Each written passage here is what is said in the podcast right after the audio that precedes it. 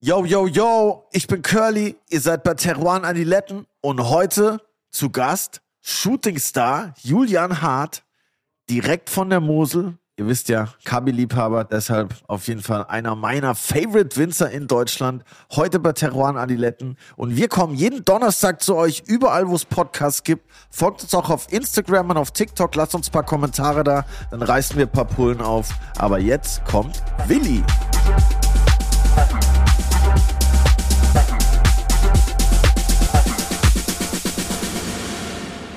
Aber ein herzliches Grüß Gott von meiner Seite. Curly, du alter ChatGPT-Fan. Ja.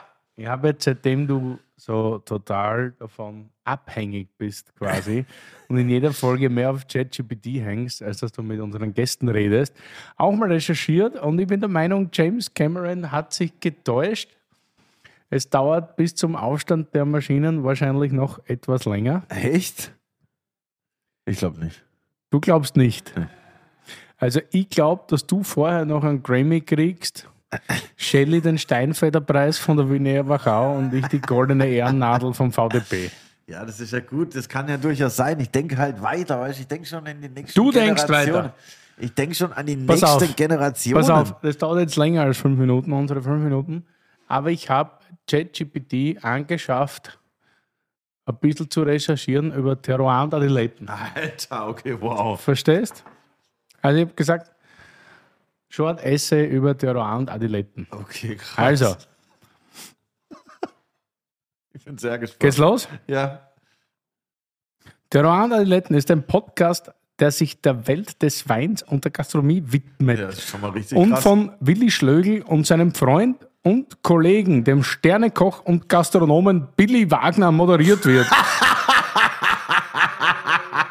Der Podcast behandelt eine Vielzahl von Themen, darunter Weinregionen, Rebsorten, Essen und Trinken, Weinherstellung und die Kunst der Weinverkostung.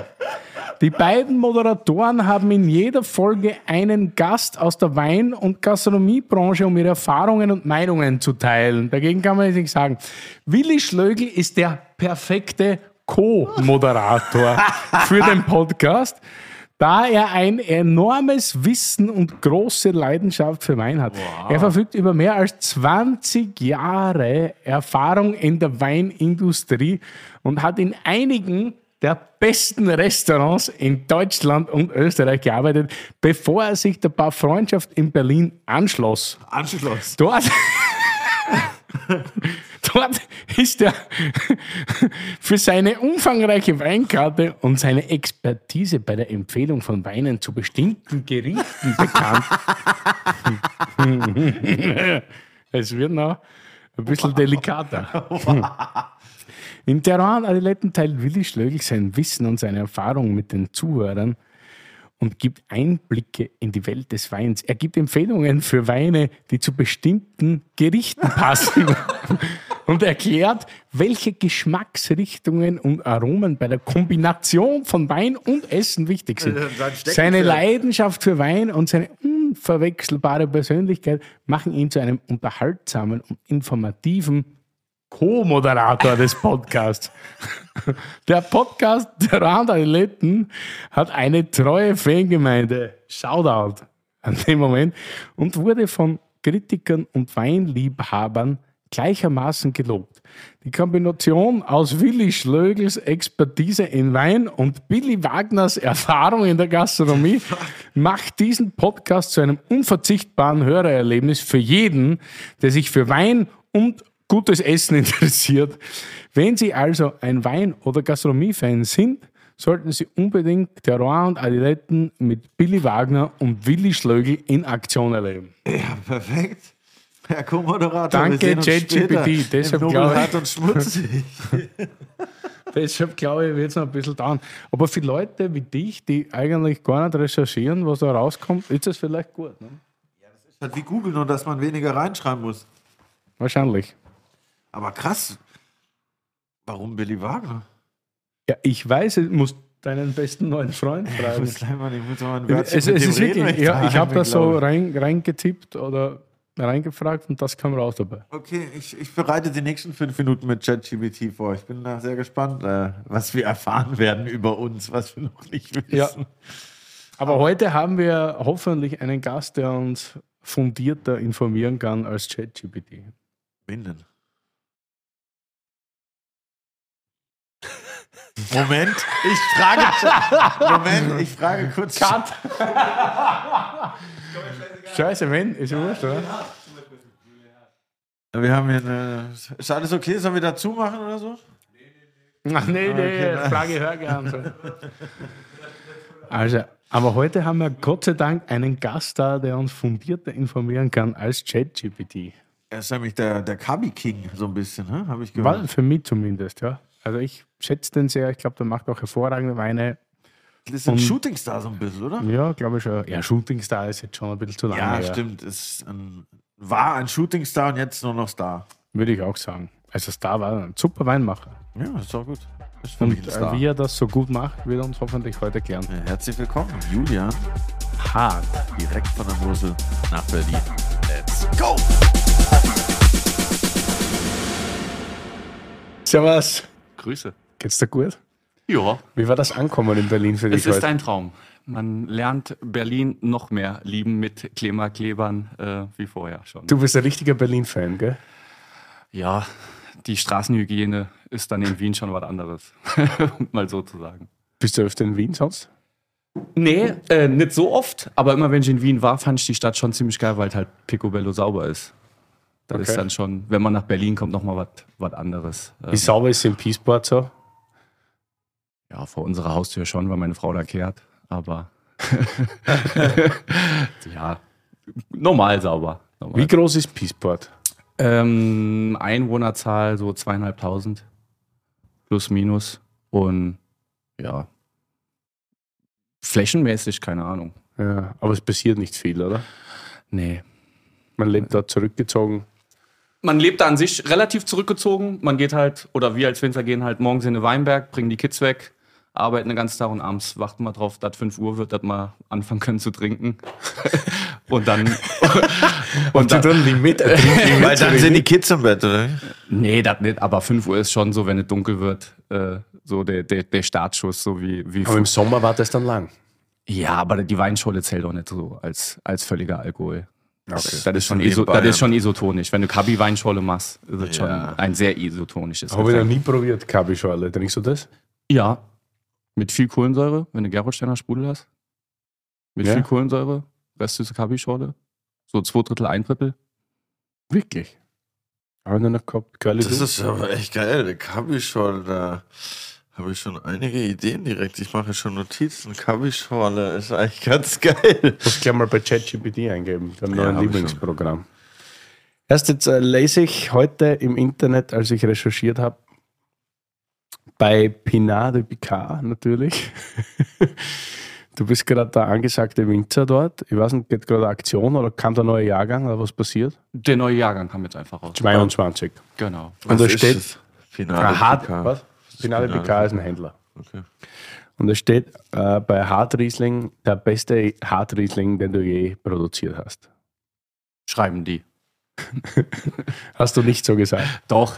Ist, ich würde schon sagen, dass das jetzt äh, gerade bei 22 ähm, ein, ein super geiler Saufwein ist, der einfach dir viel gibt, preis-leistungsmäßig. Ähm, und dass wir total happy sind mit dem Jahrgang als solches. Und da habe ich dann in dem Kontext schon gesagt, ich bin aber auch, muss man immer dazu sagen, ein sehr saurer Trinker.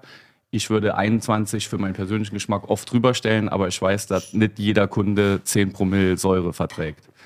Von daher muss man. Muss Also man warst du bei den Säurewerten 22 niedriger als 21? korrekt. War es ein bisschen süßer oder? Nee, Aber- Restzucker ist dasselbe, Alkohol ist dasselbe. Ähm, das Ausgangsmossgewicht war auch so plus minus dasselbe. Aber, aber man muss ganz klar sagen, ähm, 21 von der Säure, so wie wir sie geerntet haben, aber in komplett Deutschland jetzt gesagt, so würde, glaube ich, nicht nochmal wachsen.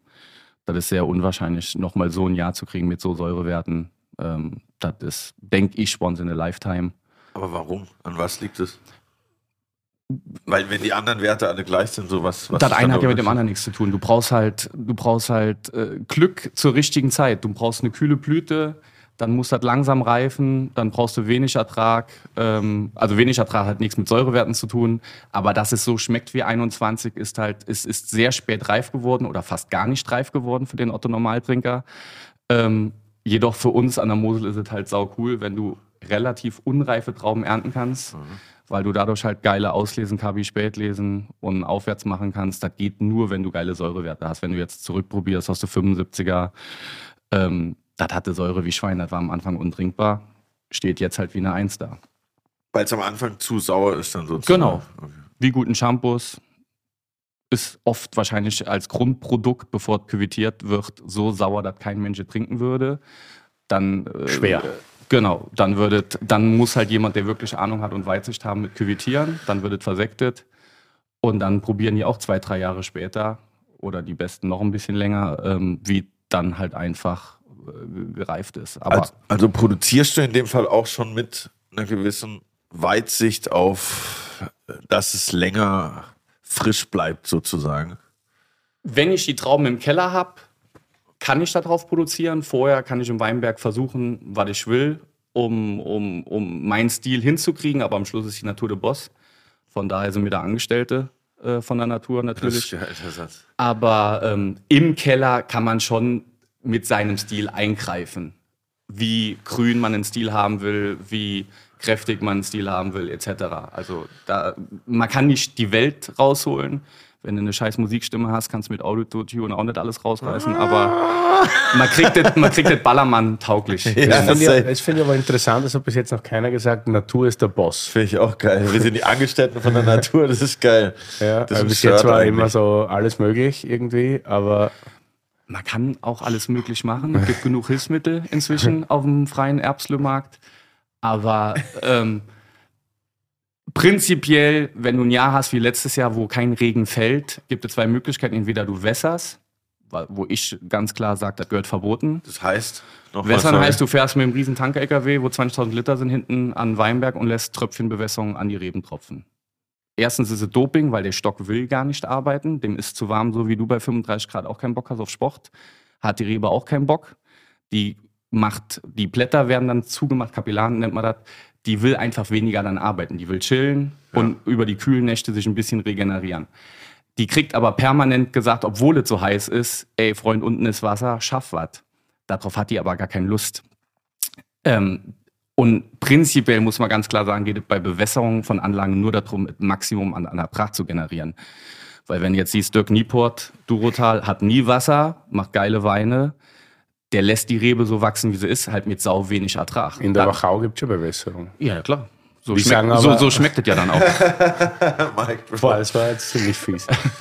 Würde ich nicht sagen, oder? Also, weil ich ist meine persönliche Einstellung. Ich finde, die Natur, wenn die Natur nicht will, kannst du sie nicht dahin prügeln. Du kannst dem Stock helfen, den Ertrag reduzieren, aber du kannst nicht. Ähm, an, in Deutschland ist ja erlaubt, 12.000 Liter pro Hektar zu ernten in, in, in das der Region wie ja, uns. ja. Und das kannst du schon versuchen hinzukriegen, indem du viel Wasser fährst, powert die, die Rebe durch. Ganz normal. Das, Gibt es da eine Grenze, wie viel man ernten darf? ja, jede Anbauregion hat weniger. Die Mosel hat die höchsten Werte und dann geht es runter bis, ich glaube, Rheinhessen hat 10.500 Liter der Hektar. wie war es mit der Menge in 22? Klein, weil wir halt im Sommer viel auf den Boden geschnitten Was haben. heißt das in Hektoliter circa? Äh, 35, Okay. Ja, so plus minus. das ist jetzt nicht die Welt, ja. Ist nicht die Welt, aber wir haben auch keine Möglichkeit, es anders zu machen. Also, wenn du willst, dass du, dass du Wein machst, der, der Extrakt hat, der Stoff hat, der Druck hat, musst du im Ertrag runter. Du musst so oder so im Ertrag runter. In einem kühlen Jahr musst du Ertrag runterkriegen, um, um Reife zu generieren. Und im warmen Jahr musst du genauso Ertrag reduzieren, äh, um die nötige Reife zu bekommen. Weil wenn die Trauben anfangen, Wasser zu pumpen, weißt du, wenn die dick werden, ja. ähm, dann brauchen die Flüssigkeit und umso mehr Trauben, umso mehr Stress. Mhm. Ganz einfach. Sag mal, vom Naturboss zu dir, du bist ja dann der Nächste in der Bosskette. äh, wie groß ist dein Betrieb mittlerweile? Also, beziehungsweise erzähl mal für alle, die dich vielleicht nicht kennen, die meisten werden, werden das tun oder den Betrieb. Erzähl mal, wann ging es los? Wie groß ist der Betrieb? Ja, ich glaube, alle kennen mich nicht. Dafür sind wir, sind wir an der Mosel noch zu unbekannt. In Peaceport äh, versteckt. In Peaceport, in Peaceport kennen mich die wenigsten. Das ist, das ist, das ist aber auch vorteilhaft. äh, aber ähm, los ging's 2010. Ähm, ich habe vorher eine Kochlehre gemacht. Ähm, Hauptschüler, Kochlehre, ganz klassisch. Wir sind ja alle 86er Baujahr. Ähm, weil bei uns ist es normalerweise so an der Mosel-Tradition, dass der ältere Sohn kriegt den Betrieb. Mein Vater war der Jüngere. Das Das ist nicht nur an der Mosel so. Ja. Sagen wir mal, in Weingütern ist es oft so. Ähm, und mein Vater hat dann halt was anderes gemacht. Das heißt, ähm, der Betrieb stand nie zur Debatte am Anfang. Ähm, und dann, und dann wurde mir jedoch während meiner Kochlehre so offeriert, weil mein Onkel zwei Töchter hatte. Beide wollten nicht weitermachen. Wie sieht's aus? Und da ich damals das Glück hatte, gerade in dem Zeitpunkt in einem netten Sterneladen zu arbeiten, äh, ist es mir auch nicht so schwer gefallen, dann ähm, zu desertieren und mit Weinbau anzufangen. Wo warst du damals? Äh, Klaus Erfurt. Du hast als Koch gearbeitet. damals. Genau. Nach der Lehre, klassisch. Wie lange warst du Koch? Da? Ähm, Lehre drei Jahre in einem Einsterner gelernt. Äh, super Betrieb, super nette Leute. Und dann ähm, war ich beim Erfurt noch mal ein knappes Jahr. Okay. Und dann Da war das schon immer der Stil als Koch direkt so sternemäßig anzugreifen oder war das Ja. eher ein Zufall oder war das Nee. schon, du wolltest schon Egal, auch wenn ich, wie ich mich als Winzer beworben habe, wie auch als Koch, wenn, will ich es High-End machen. Das war immer so. Also auch als Winzer habe ich mir einfach die Vinum gekauft. Alle Winzer, die fünf Trauben haben, angeschrieben.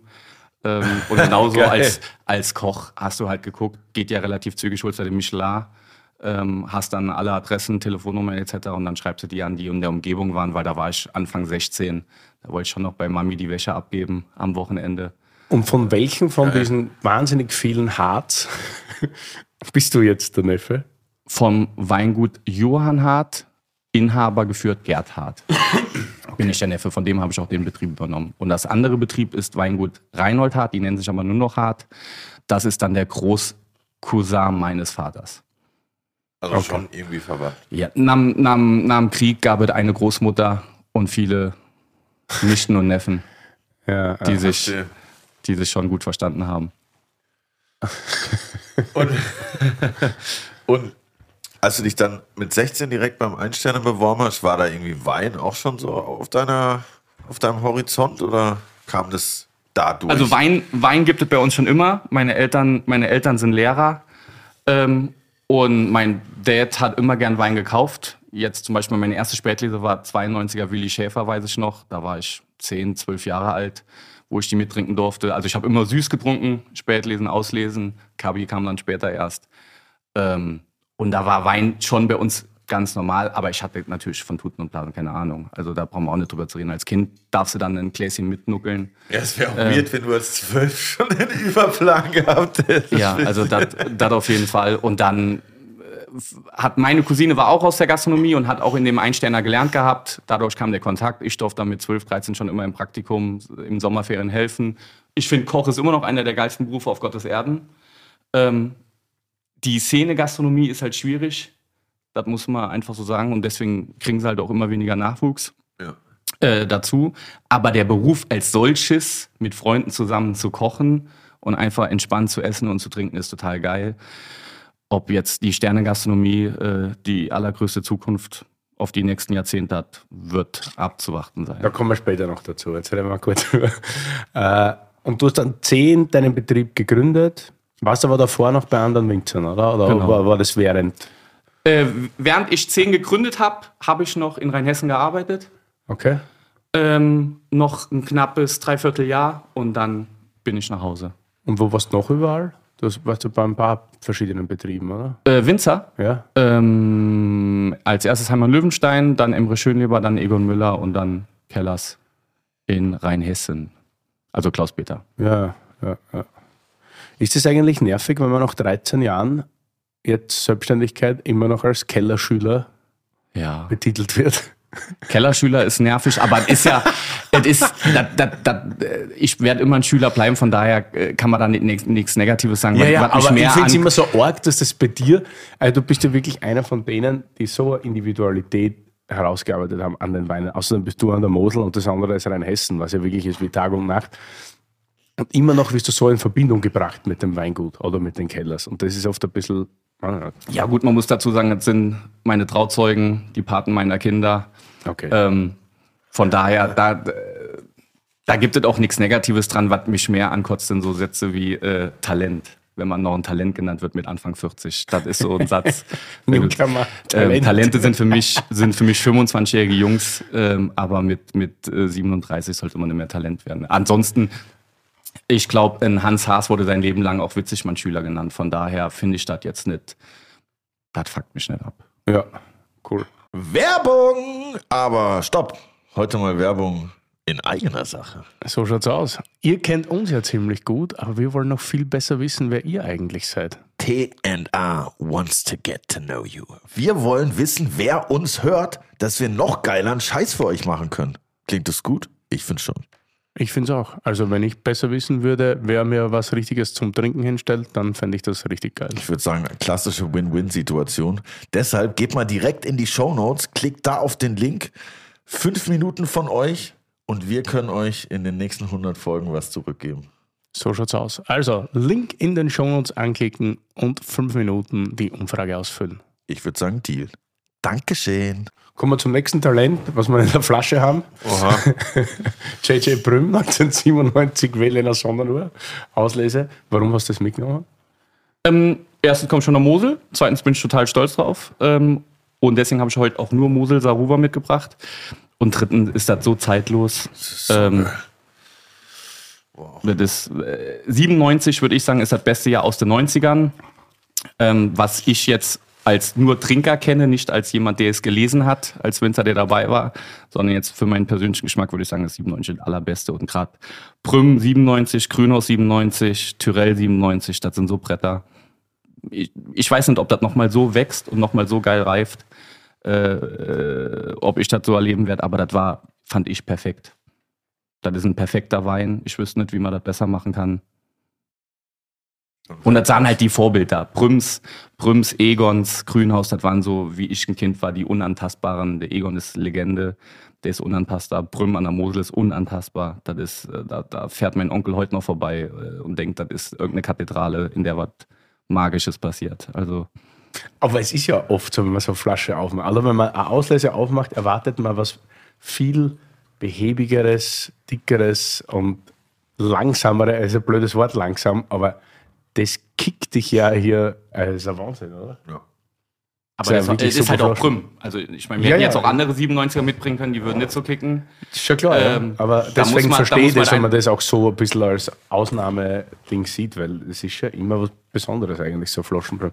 Obwohl es dann immer einfach und leicht trinkt, was ja vielleicht das Bezaubernde ist, aber trotzdem ist es immer was total Außergewöhnliches. Ich finde, Finde der Wiedererkennungswert blind ist exorbitant hoch. Du erkennst nicht nur Prüm, sondern du erkennst, finde ich, sehr gut die Ortschaften an der Mosel blind in, in Proben, weil die Bodencharaktere so unterschiedlich sind. Und früher waren die Moselwinzer auch sehr eigene Köpfe, von daher kamen sehr eigene Stile zustande. Ob jetzt Johann Josef Christoffel von Örzig hochkommen, Ernie Losen ist ein sehr eigenen Kopf. Ich finde, du hast da sehr gut die Handschrift immer rausgeschmeckt. Ähm, und Prüm ist halt Prüm. Wie unterscheidet sich das jetzt großteils zu dem Terroir oder zu den Böden und Klima aus, im Kiesport? Ähm, Brümme haben ja verschiedene Lagen jetzt. Ähm, Wählener Sonnur ist einfach leichterer Boden. Goldtröpfchen ist richtig schwerer Boden. Äh, ist, ist von der, von der, an sich gibt es nur Schiefer an der Mosel, bis jetzt oben in der Elbling-Fraktion Anfang Luxemburg, da gibt es auch Kalkstein. Und ansonsten sind die Hauptunterschiede die Farben, Farbtöne der Schieferart. Ähm, und dann ist der eine ein bisschen leichter mit weniger Lehmanteil, der andere ein bisschen fetter. Aber mir wurde zum Beispiel immer als Kind gesagt, Goldtröpfchen kann nicht fein. Das ist ein schwerer Boden, der wird immer nach Cassis riechen.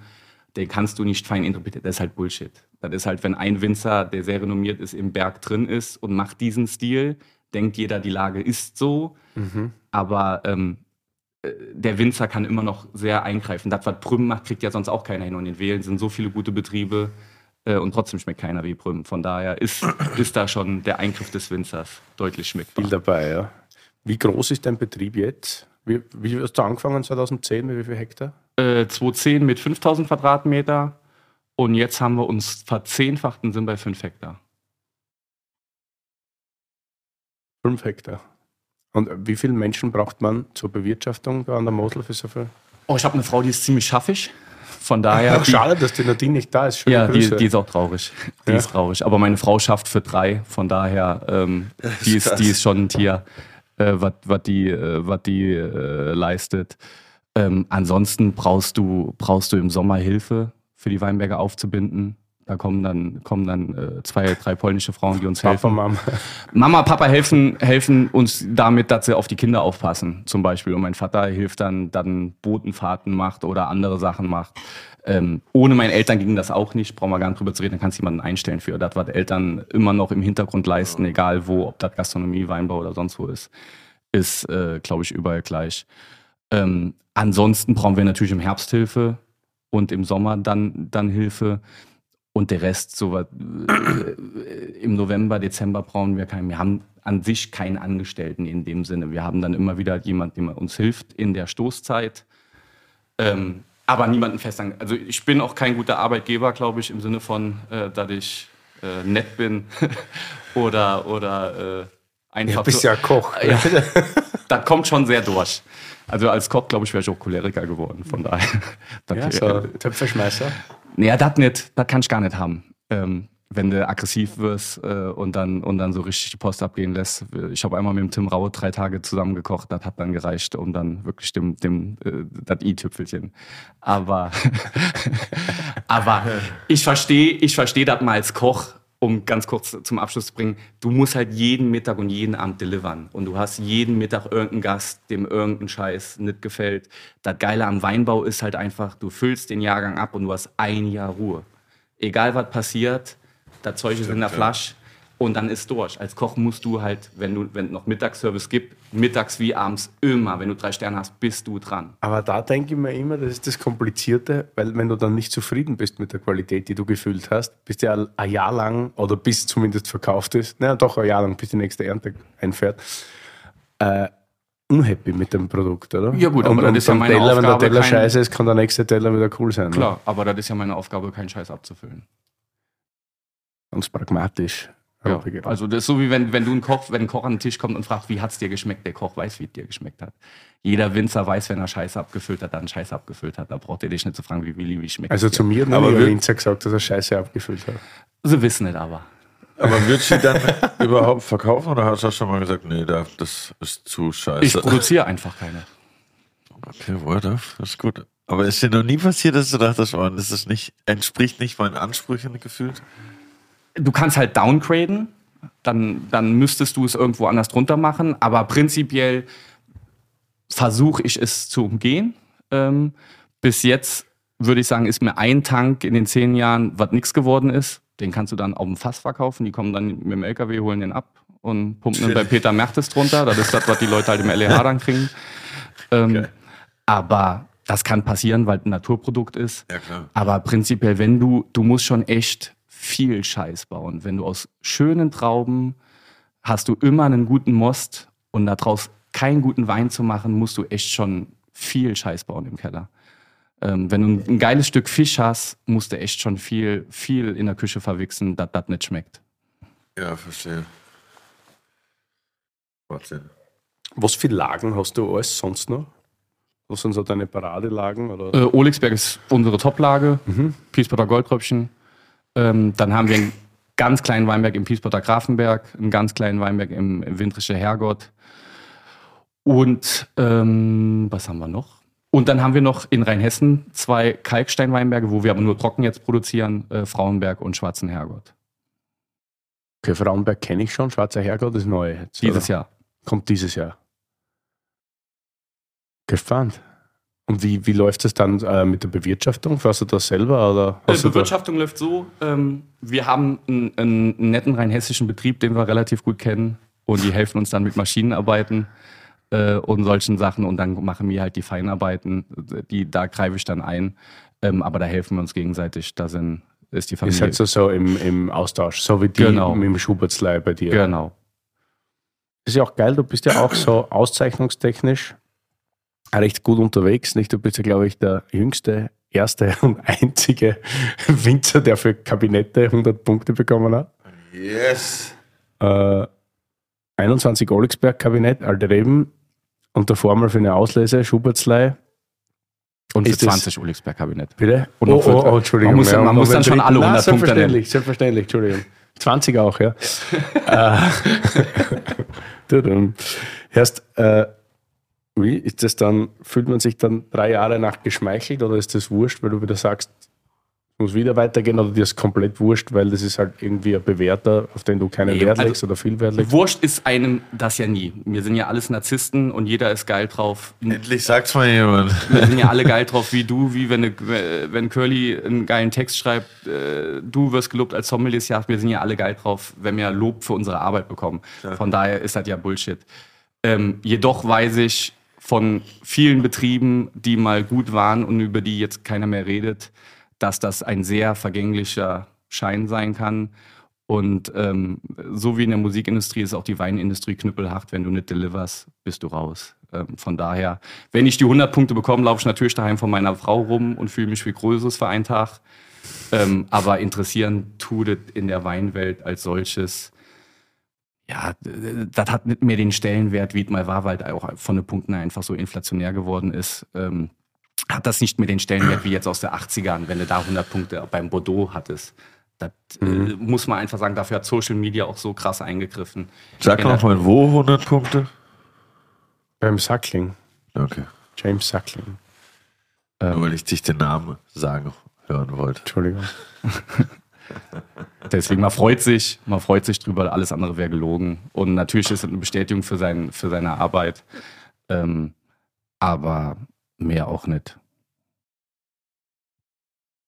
Macht mir keinen Hachten. Halbsteif. Weil du gerade sagst, warte, ich schenke mal den nächsten Wein ein. Äh, weil du gerade sagst, dass auf Social Media, Instagram und so. du- Deine Flaschen sind ja unter anderem auch so unter den Top 10, glaube ich, die in der deutschen Insta-Bubble so durch die Gegend gehen. Oh ja, schon. mit Flexen. Das, das weiß ich jetzt nicht. Also da, So der Flex. Oh ja, es gehört schon zu den Trophäen. Die weißen Etiketten gehören die mittlerweile weißen schon Etiketten, zu den ja. Trophäen. Ähm, die siehst halt nicht so oft, aber ich würde sagen, Ja, die ja, Nummer ja. eins ist das Orangenetikett äh, aus Rheinhessen mit Abstand. Ja. Ähm, Dann Und- das hellbraune aus der Burgund. Aber wie, wie ist der Trend eigentlich? Ich, ich muss echt sagen, so, ich bin unglaublich genervt. So. Ich gestern, vorgestern wieder so mit einer Spargelgeschichte wieder ein paar Flaschen gesehen. So. Es wird ja immer nur noch das Gleiche gehypt, das Gleiche gesoffen. Jede Weinkarte ist irgendwie ähnlich. Jeder versucht, ähnliche Weine bei den Händlern abzugreifen und dann ist aber jeder angepisst, dass er sie nicht bekommt, dass die Preise irgendwie gedrückt werden und das sowieso vergriffen ist. Also, aber wie wird man da jetzt schlau? Also, ich, ich, ich finde das irgendwie total übertrieben mittlerweile. Und ich bin auch echt genervt davon, dass sich keiner mehr irgendwie aus Leidenschaft Weine kauft oder weil es gut sind, sondern nur, weil es irgendeiner auf Instagram postet. Erstens deswegen und zum anderen ist halt der, ist halt inzwischen so wie mit Aktien geworden. Jeder hofft halt auf den neuen heißen Scheiß, der halt preislich durch die Decke gehen kann. Ähm, das letzte krasse Beispiel war, glaube ich, Ornt, wenn man das jetzt aus dem Burgund jetzt mal als Beispiel nimmt. Ähm, der hat vor zehn Jahren kein Mensch gewollt. Dann kam Fabian Duperret, hat das gepusht. Jetzt kostet die Pulle 1500. Und jeder, der natürlich 18 Flaschen im Keller liegen hat, rubbelt sich einen drauf. Und jeden, der keinen hat, kotzt. Aber das ist so wie mit Tesla-Aktien. Jeder, der es zum richtigen Zeitpunkt hat, freut sich und die anderen nicht. Also das, Ja, aber mit Tesla-Aktien macht jetzt keiner ein Foto auf Instagram. Und ja, da kannst du halt nicht. Ähm, Mit, mit Weinflaschen kann man das halt. Ähm, das ist halt das, das Schöne, weil Wein ist an, an sich ja wie Kunst ähm, von, vom, vom Stellenwert für mich. Ähm, und dadurch kommen halt so Hypes. Und dass jetzt die Weinkarten alle relativ gleich sind, ja, das liegt vielleicht daran, dass die Sommeliers zu wenig Zeit haben, um durch die Gegend zu tingeln, um noch Talente, egal wo auf der Welt, zu finden. Muss oder man weil sie es nicht wollen. Beides ist möglich. Beides ist möglich. Es ist natürlich viel einfacher, wenn du einen guten Händler hast, der halt Talente für dich findet oder, oder gehypte Sachen für dich findet, sie zu pushen. Wen ich da ausklammern würde, ist wirklich Sebastian Georgi, weil der sucht wirklich. Der sucht nach Mozzarella wie Tomatensauce, wie Oliven quer auf der Welt nach jedem Scheiß.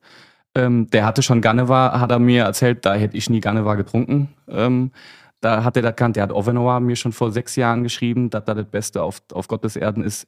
Habe ich nie was von gehört. Also das ist, wo ich jetzt sagen würde, der, der tingelt echt viel durch die Welt.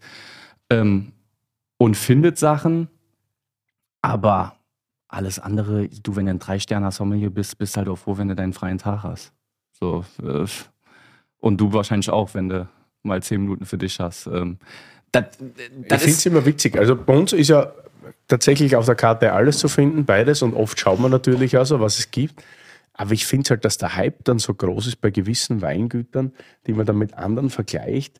Und man denkt sich so, wo kommt der Hype jetzt her? Aber natürlich machst du den Hype selber mit. Nicht? Wenn du die, die ganze Zeit mit Koscherie fotografierst oder mit Rousseau, ich meine, nicht, macht jetzt eh nicht jeder, aber auch andere, Bernard Bonnet oder egal ist wie egal. Jetzt.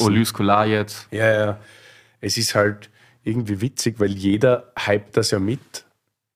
Irgendwie. Du, natürlich. Und gibt's ja auch du, wenn du jetzt mal ganz ehrlich bist, die wenigsten Leute haben Geschmack. Es gibt ein paar Leute, die haben so einen Bombengeschmack, die schmecken, wenn sie zum ersten Mal in irgendeinem Betrieb sind, die schmecken sofort, dass das was ganz Großes. So wie bei der Musik irgendeiner sofort hört, ey, das da ist das Brett, Mariah Carey kommt rein oder Whitney Houston, du hörst sofort raus, ey, das da. Da können halt nicht viele. Und ganz viele, ganz viele Leute haben nicht den Geschmack. Das muss man einfach so sagen. Ähm, und dann musst du halt viel hören. Was soll ich dir jetzt da als Beispiele bringen? Das, mit, den, mit, mit so Sachen, die jetzt gerade gehypt werden, die sind inzwischen auch so teuer, die kann eh kein Mensch sich mehr leisten. Von daher äh, wird natürlich ab und zu die eine Flasche Kosch, die du noch irgendwo kaufen kannst, gezeigt und groß gepostet und dass du das getrunken hast. Aber so eine Range, dass da zehn Kosten nebeneinander stehen, um wirklich zu vergleichen, ist das groß, groß. Können ja Kenne ich eine einzige Privatperson aus Düsseldorf, die das machen kann, sonst kenne ich keinen. Ähm, von daher, ja. Ich meine, es ist ja immer so ein zweischneidiges Schwert oder klar regt man sich dann drüber auf, dass da irgendwie jeder mit flext auf der anderen Seite. Ich finde es auch geil, wenn jemand meine Songs in der Story benutzt. Ich sage dann auch nicht, nein, mach mich nicht bekannter. Bitte push mich nicht. So, weißt du, was ich meine? Also ich meine, Klar, will man natürlich. Ja, aber so meine ich ja nicht. Natürlich freuen sich die, diejenigen Winzer, aber ich finde es nur ein bisschen boring mittlerweile, weil du immer wieder das Gleiche siehst und jeder regt sich aber auf, dass das nicht mehr gibt und dass da die Preise in die Höhe schießen, obwohl er es selber macht. Ja, verstehe ja, gut. schon. Weißt du, früher konntest du halt mit Autos flexen, juckt kein Mensch mehr. Restauranttische kriegst du eigentlich auch überall auf der Welt, aber es gibt halt Weinflaschen, so 15, 20, 25 Betriebe auf der Welt, die kriegst du halt nicht. Die kriege ich auch nicht. Da kann ich schreiben, da kann ich schreiben, äh, was ich will dem I Händler. Am Julian Hart, hello. Äh, Kannst einfach mal einen Sechserkarton hinschicken und erwarten, dass es retour kommt. ja, das wird Maximum. Also das, das ist halt, das ist halt ein sehr knappes Gut. Und das Schöne an Wein ist, mit jeder Flasche, die getrunken wird, wird, wird der Hype ja größer, weil das ist ja ein Produkt weniger auf dem Markt. Weißt du, das ist ja nicht mehr reproduzierbar. Ähm, ja, deswegen, deswegen ist das schon, was mich mehr stört, ist, wie schnell heute Hypes entstehen. Wenn du heute, äh, wenn du bis drei zählen kannst und machst deinen ersten Wein und ist halbwegs schmeckbar, äh, posten das schon acht Leute und dann ja, bist ja. du auf einmal der neueste heiße Scheiß. Verstehe. Ähm, so was wie Prüms über 30 Jahre delivern oder Schäfers oder Egon oder Keller. Da verstehe ich das. Oder Chlorojar, äh, weißt du, die wirklich in den Keller runtergehen, machen einen 30 Jahre alten Wein auf und der delivert von vorn bis hinten. Da verstehe ich Hypes total. Ähm, heutzutage, wie gesagt, das ist halt das zweischneidige Schwert. Mit Insta kannst du halt so schnell was hypen. Früher hast du als Winzer auch zehn Jahre gebraucht, um bekannt zu werden. Heute brauchst du, brauchst du bei euch ein bisschen Podcast, dann einer, der, der ein paar Follower hat und der postet das. Können wir da schon dazu und, jetzt? Und, ja, das, hilft dir alles, da geht ja viel schneller. Eigentlich reicht ein Post vom richtigen Winzer, damit du in Deutschland von, an einem ja. Tag ausverkaufst. Ein Post von Klaus-Peter Keller ja. reicht schon mal für die ersten 20.000 Flaschen, ja. Ja, boah, echt für so viel. Das war jetzt einfach mal so eine Zahl in den Raum geworfen. Aber ja, die Marktmacht ist schon, ist schon äh, ist krass. Ja, klar. Ja. Oh, du, der hilft so vielen jungen Talenten, die äh, Riesenprobleme gehabt hätten, vielleicht anders ihren Stoff loszukriegen und den Namen zu kriegen. Von daher muss man das sau hoch anrechnen. Aber das ist ja auch so eine Art Quality Control, weil der würde ja auch nichts posten, was er was scheiße ist. Ja, aber nenn mir sonst einen Winzer, der was postet von anderen Kollegen. Ja, das stimmt. Ja. Und sagt, dass das gut ist. Ich kenne keinen. Ähm, von daher ist das halt, der steht über den Dingen, kann er auch qualitativ. Ähm, aber äh, trotzdem die Plattform Jungs zu geben, ist schon, ist schon äh, ein sehr, sehr großer Zug von, der, von den Personen. Ähm, nichtsdestotrotz muss das Talent, wenn es mal in die, Umlau in die Umlaufbahn geschossen worden ist, auch in den nächsten Jahren delivern. Und da siehst du halt oft, das ist der Druck dann halt auch ein bisschen größer. Der ne? Druck ist also groß, dann ist ja auch nichts Billiges mehr auf dem Markt, muss man auch ja. ganz klar äh, sagen. Die Jungs fangen schon ordentlich an. Und dann kostest du so viel wie ein gestandener Betrieb und dann musst du delivern. War ja bei dir auch so eigentlich. Ne? Ich also auch- da, ich, da wurde noch nichts gepostet 2010, aber du gingst natürlich in die Runde mit. Das war jetzt einer der besten Köche, die jemals bei Klaus-Peter Keller gearbeitet haben. Genau. Stimmt das Gerücht eigentlich, dass du nur eingestellt wurdest, weil du so gut kochen konntest? das stimmt. Also hast du mehr gekocht, aber... nur? Ist doch voll geil. Ja, nee, das, das Bewerbungsgespräch ging nur darum, dass KP eine Woche vorher im Noma war und wollte dann wissen, was ich alles kann. Kannst und, du das nachkochen? Und wie, gut, und wie gut ich das kann. Und dann hat er mir auch so ein, so ein Kochbuch von George von Gerichten gezeigt. Da war ein Thunfischgang drin. Kriegen wir das da hin? Ich so, ja, das da sollten wir hinkriegen. ähm, und dann haben wir beim, Be- weiß ich noch wie heute, wir haben zwei Achter Hubacker getrunken und wir haben getrunken äh, Muni Regibur, oh, Premier Cru, ich weiß nicht mehr welche Lage. Und da haben wir nur über Essen geredet, die ganze Zeit. Ähm, und das ist auch dem sein, das ist auch dem sein Hauptantrieb, äh, warum er in eine Weinberg geht, um Geld zu verdienen, damit er sich Essen davon kaufen kann. und Wein, ja, das sind einfach gestrickte Leute. Also wenn man die letzte Versteigerung anschaut, dann kann man einen Haufen essen. Ja, das schafft er. das schafft er. Aber wie gesagt, das, das Kochen, muss man sagen, öffnet einem schon viele Türen. Ja. Dass man einfach kochen kann. Du bist immer der, oft bei zehn Leuten der Einzigste in der Runde, der Ahnung von Essen hat, der kann kochen. Und wenn du dann noch ein bisschen äh, Wein probieren kannst, ist das schon. Aber ist ja auch gut, wenn, wenn Menschen auf das Wert legen, was sie selber machen und sich dann nicht für Autos oder sonst was interessieren. ne? Also, Deswegen, deswegen. Ähm, aber das hat, also Kochen hat wirklich immer, egal in welchem Betrieb, dir viel geholfen. Ob es schön lieber äh, Egon oder, oder Löwenstein war und ist heute noch echt geil. Was haben wir denn hier jetzt als nächstes? Als nächstes haben wir einen äh, Willi Schäfer, Gracher Domprops 2.7, Spätleser, der tatsächlich einen vollen Kork hat. Das habe sogar ich jetzt gemerkt. Ja. Krass, ne? Ja, leider. Leider. Sogar aus der Versteigerung. Ja, deswegen habe ich bereits wieder aviniert mit dem Brüm, weil der ist eh gut. Schau, das kannst du hier ausleeren. Ah.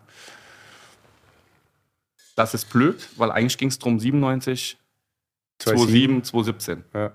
Aber Es ist ein Naturprodukt. Auch der Kork.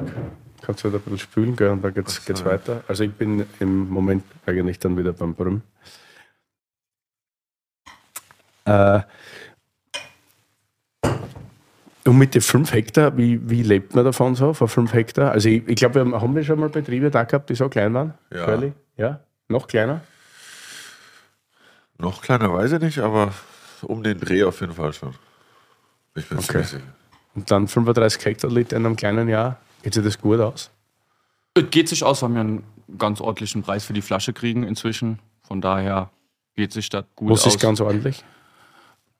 über, ja, so, so, dass es reicht. also, ich, mir, mir sind auf jeden Fall nicht günstig, das ist mir völlig bewusst. Von daher, wir haben halt keine Lohnkosten. Wenn du keine Lohnkosten hast, Ja, brauchst und du. wenn du auch von dir behauptest, dass du nie einen schlechten Wein gemacht, was ja okay ist, also würde ich auch sagen, dass ich nicht viel schlechte Tage habe, wenn ich hinter der Schrank stehe, dann ist ja auch gut, wenn man einen gewissen Preis hat. Nicht? Also man muss ja, Ja, sich und- nicht unter seinem Wert verkaufen. Genau, erstens das, aber man muss auch ganz klar sagen, und das wäre auch alles andere, wäre auch jetzt gelogen, wenn ein kleines Jahr wie 22 kommt, müssen wir Trauben zukaufen, machen dann eine Negos-Füllung, um Kenne ich gar nicht. Was ist das? Hartriesling.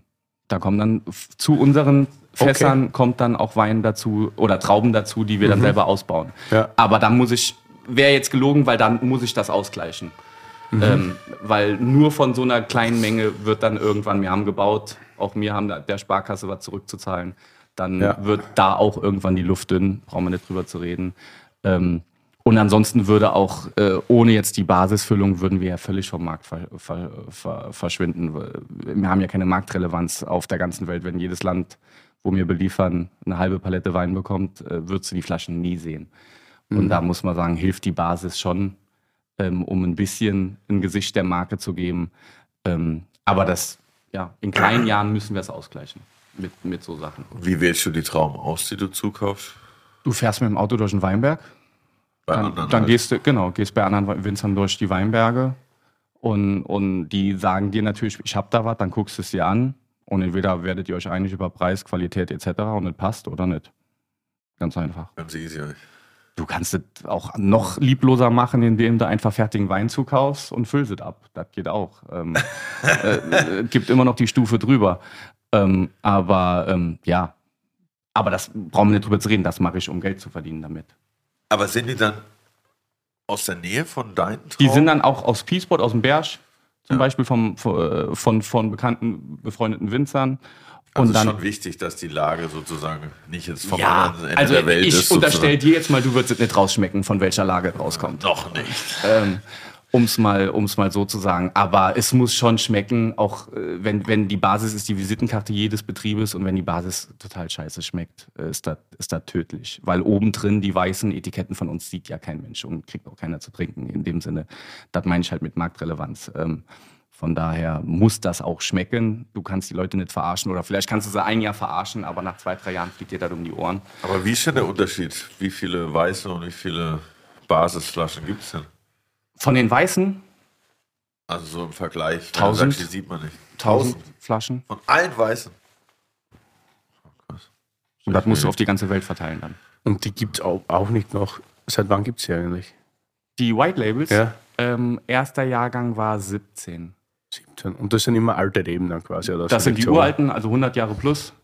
100 Jahre plus. Und jetzt gibt es auch nur noch in der Kiste, weil anders können wir es nicht mehr verteilen. In der Kiste halt war nur, nur mehr 6er, Wei- nur mehr 12er Weiß. Nur noch, nee, in der Holzkiste, die du mit dem Shelly. Die Kollektionskiste. Genau. Ja, da sind ja. dann jetzt dieses Jahr vier trockene, zwei Kabis drin, ähm, weil wir es halt anders nicht mehr verteilen können. Du kriegst dann nur Streit mit Händlern, mit Privatkunden, mit Ländern. Mit Ländern. Ja, der, der, der jeweilige Händler halt aus dem Land. Weil du kannst es nicht fair verteilen. Da hat der Shelly so eine geile E-Mail geschrieben auf die, Ich habe eine WhatsApp-Video gekriegt von euch. aufs, Ja. aufs Angebot, ob wir bitte zwölfe haben können und reinsortig sortiert. Und reinsortig. Die, die, die Pappschachtel kannst du weglassen. Die, wirklich, die Holzschachtel. Ja. Brauchen wir nicht. Ja, Zum Verkaufen besser so. Aber es passiert nicht, dass du generell auch irgendwo zukaufst und eine zweite Marke hast, die da so nebenbei irgendwie was finanziert. Nee. Also da steht schon mein Name drauf, Ja, beim ja. Hartwiesling, das rotes Etikett etc. Ähm, aber wie gesagt, äh, das, da musst du einfach sagen, entweder musst du Wachstum generieren und, oder viel mehr ernten oder sonst oder wenn du mehr erntest, schmeckt es scheiße. Ähm, bist du größer, produzierst du die Qualität auch nicht mehr und dann musst du halt dich entscheiden. So wie, wie ja. Ja. Und weil wir jetzt eh schon bei klitzekleinen Mengen sind, um das vielleicht auch noch diverse Freaks zu erzählen, wie war das eigentlich mit dem Schubertslei? Mhm. Den hattest du ja in Pacht oder was? Und dein, den Schubertslei, den du hattest, den haben, hat er jetzt die Familie Keller. Ne? Korrekt. Das ist der Orge-Versteigerungskabinett jetzt. Wie, wann, wie ist das übergangen oder wie? Ähm, ich habe 2011 die Schubertslei von den Vereinigten Hospizien gepachtet. Das ist so die Kirche mehr oder minder. Die haben oft die geilsten Stücke an der Mosel. Ähm, konnte ich pachten bis 2017. Dann ist die Pacht aufgelaufen. Ähm, jedoch war der Weinberg zwar auch für uns das Flaggschiff, aber finanziell gesehen ähm, schon hart an der Grenze des, des äh, Geldverbrennungsanlage. Also du hast so wenig geerntet und zu dem Zeitpunkt haben wir auch noch nicht die Preise bekommen, die wir jetzt bekommen, ähm, dass wir da halt draufgelegt haben. Das war geil. Weißt du das, dass du es nicht bekommen hättest? Also hast du es probiert? Nein, nein, den, für, den, für den Wein, für den Ja gut, fertigen. also Schubertslei 17, weiß ich noch, hat 25 Euro gekostet. Und da haben wir schon ein paar E-Mails bekommen. 25 Euro ist ja ziemlich stramm. Und ah, doch, okay. ähm, ob das für ein junges Kerlchen wie mich nicht ein bisschen Das ist echt Leute. Ja, ja. Das ist so hart, wie dreist kann man sein. Nein, Ja, wir sind in einer alten weißen Du- Männerdomäne. Du musst ja auch sehen, du mal musst ja auch sehen dass dann gestandene Betriebe halt weniger Geld hatten. Ich sage natürlich, für die Arbeit, die ich reingesteckt habe, war es immer noch geschenkt. Ähm, jedoch, wenn alles um dich rum günstiger ist, ist es halt blöd. Wenn alle LPs im Plattenladen Ja. 19,19 kosten und du kommst mit 39,90 geflogen, dann bist du halt der Teure unter den günstigen. Ähm, Ja, ich sage natürlich, ist, alles ja. an der Mosel ist zu günstig, davon mal ganz abgesehen. Aber ähm, zu dem Zeitpunkt war das ein, ein strammen Sprung. Und dann haben wir halt gesagt, äh, dann ist Tino Seibert verstorben. Der wollte unbedingt, dass der Weinberg in, in Besitz bleibt, weil das war dem sein Lieblingsweinberg. Ich habe aber dann mit dem Klaus Peter geredet und habe gesagt, dass da ist, äh, wir kriegen, da war mein, mein zweites Kind unterwegs. Da habe ich gesagt, da geht so nicht. Äh, wir haben Rechnungen zu bezahlen, auch äh, Familie ist, geht vor. Ähm, auch wirtschaftlich, muss man ganz klar sagen, geht es vor. Ähm, und dann hat Klaus-Peter und Julia so bei zwei, drei Flaschen Wein gesagt, dann machen wir das halt. Und das war der ganze Deal. Dann wurde kurz der Kontakt hergestellt zum Verpächter. War dann auch relativ schnell gemacht. Und dann weiß ich noch, ging es so in den, Wein, in den Weinforen los. Äh, Julian Hart hat mit seinen 25 Euro den Markt darauf vorbereitet, weil ab nächstem Jahr ist dann Klaus-Peter Keller. Das werden dann bestimmt 50 Euro. ähm, das war so, so im Weinforum und etc. äh, waren sie da am Schreiben. Und wie wurde es dann? 1500 jetzt? Ja, gut vorbereitet, würde ich sagen. Ja, aber das ist. Das, Stabile Preissteigerung auf jeden Fall. Ja, also der Klaus-Peter war erstens sehr motiviert, muss man, muss man sagen, äh, mal zu zeigen, wie, wie ein Kabi seiner Meinung nach zu schmecken hat an der Mosel. Ähm, von, daher, von daher hatte er eine gute Motivation, da was Geiles rauszumachen. Der Weinberg ist, ist Weltklasse, er bringt halt matrasmäßig, ist das eine Katastrophe. Aber warum? Weil 110 Jahre alte Reben wie 110 Jahre alte Menschen sind. Die laufen halt kein Marathon mehr oder äh, springen extrem hoch. Die bringen zwei geile Trauben noch. ähm, die sind dann so ein bisschen größer wie eine Feige. Also ganz wenig Saft kommt da nur noch raus. Ähm, und dann musst du halt, wenn du so wenig erntest, schon Preise bekommen, dass es raucht. Äh, weißt du? Und, und wenn du siehst, die Arbeit, das sind dann zweieinhalbtausend Stunden brauchen wir ungefähr für den Weinberg mit voller Kapelle, wenn dann alle mithelfen etc. Das ist schon richtig Kohle, die du reinstecken musst. Und dann muss man einfach sagen, warum ist ein Motor Rothschild so teuer und warum ist ein Dauphiné so teuer und Romani Conti? Die haben zehnmal weniger Arbeit in ihrem Weinberg. Der ist so flach, der Weinberg. Die fahren da mit Schleppern durch. Mir äh, müssen äh, Schubertslei wie in Windrich mit einer Motorsense sensen bei 60% Steigerung. Äh, das muss man dann mal in Relation setzen. Ich finde das immer so lächerlich, wenn sie in Burgund sagen, ja, der kostet nur 400. Willst mich verarschen? Das ist ein flachen Weinberg. Die haben Produktionskosten von 7,50 Euro. Ähm, kriegen 400. Da ist eine Gewinnmarge dran, da das nur so raucht. Aber äh, ist halt Chardonnay und Bur- Spätburgunder, muss mal fair sein. Aber ähm, ja, für mich, sowas wie was Prüm hier gemacht hat, gehört, kostet auch, hat für meinen Begriff 500 Euro zu kosten. Für meinen persönlichen Begriff, weil das so gut ist, das ist so zeitlos, das hat noch zehn Jahre. Zeig mir einen weißen Burgunder, der so frisch noch in 97 da steht. Also jetzt 500 Euro oder auch schon bei Release? Ja gut, ist glaubst wie gehobelt.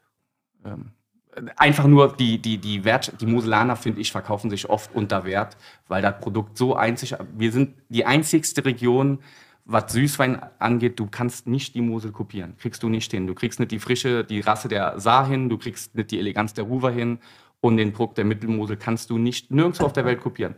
Trockenen Riesling kriege ich auch in Australien guten hin oder in Südafrika oder Gibt ja genug Beispiele. genau, auch Österreich hat ab und zu einen Treffer. Ähm, Ab und zu.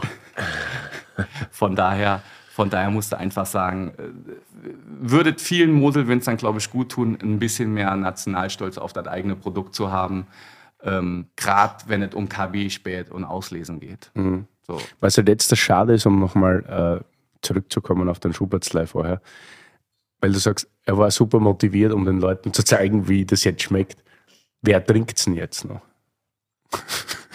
Wahrscheinlich in Deutschland nur noch zwei, drei Personen, vier Personen. Und der Rest Ähm, legt es in Köller, das heißt der Der Rest legte sich in den Keller und natürlich kommen, muss man auch ganz klar sagen, wenn Flaschenpreise in der Vierstelligkeit rumturnen, kommen natürlich Asiaten, Amerikaner und andere, die, äh, die das nötige Kleingeld haben, weil jetzt spielt Kellers mit dem Wein in der Burgunder Champions League mit. Sicher. Und dann sagt man halt, wir trinken heute Abend einen Dauvigny, einen Petrus und einen Keller Schubertslei. Seinen auch mehr als vergönnt, aber nur, ich sage was, das ist halt. Du, natürlich. Andererseits sage ich auch, freue ich mich für den Winzer, dass der das Geld bekommt, weil anders, nehmen wir jetzt mal Kosch als Beispiel. Kosch, Bourgogne kostet aktuell, ich glaube, 12,50 Euro ab Hof und eine Corton Charlemagne kostet so, ich glaube, 145 ab Hof.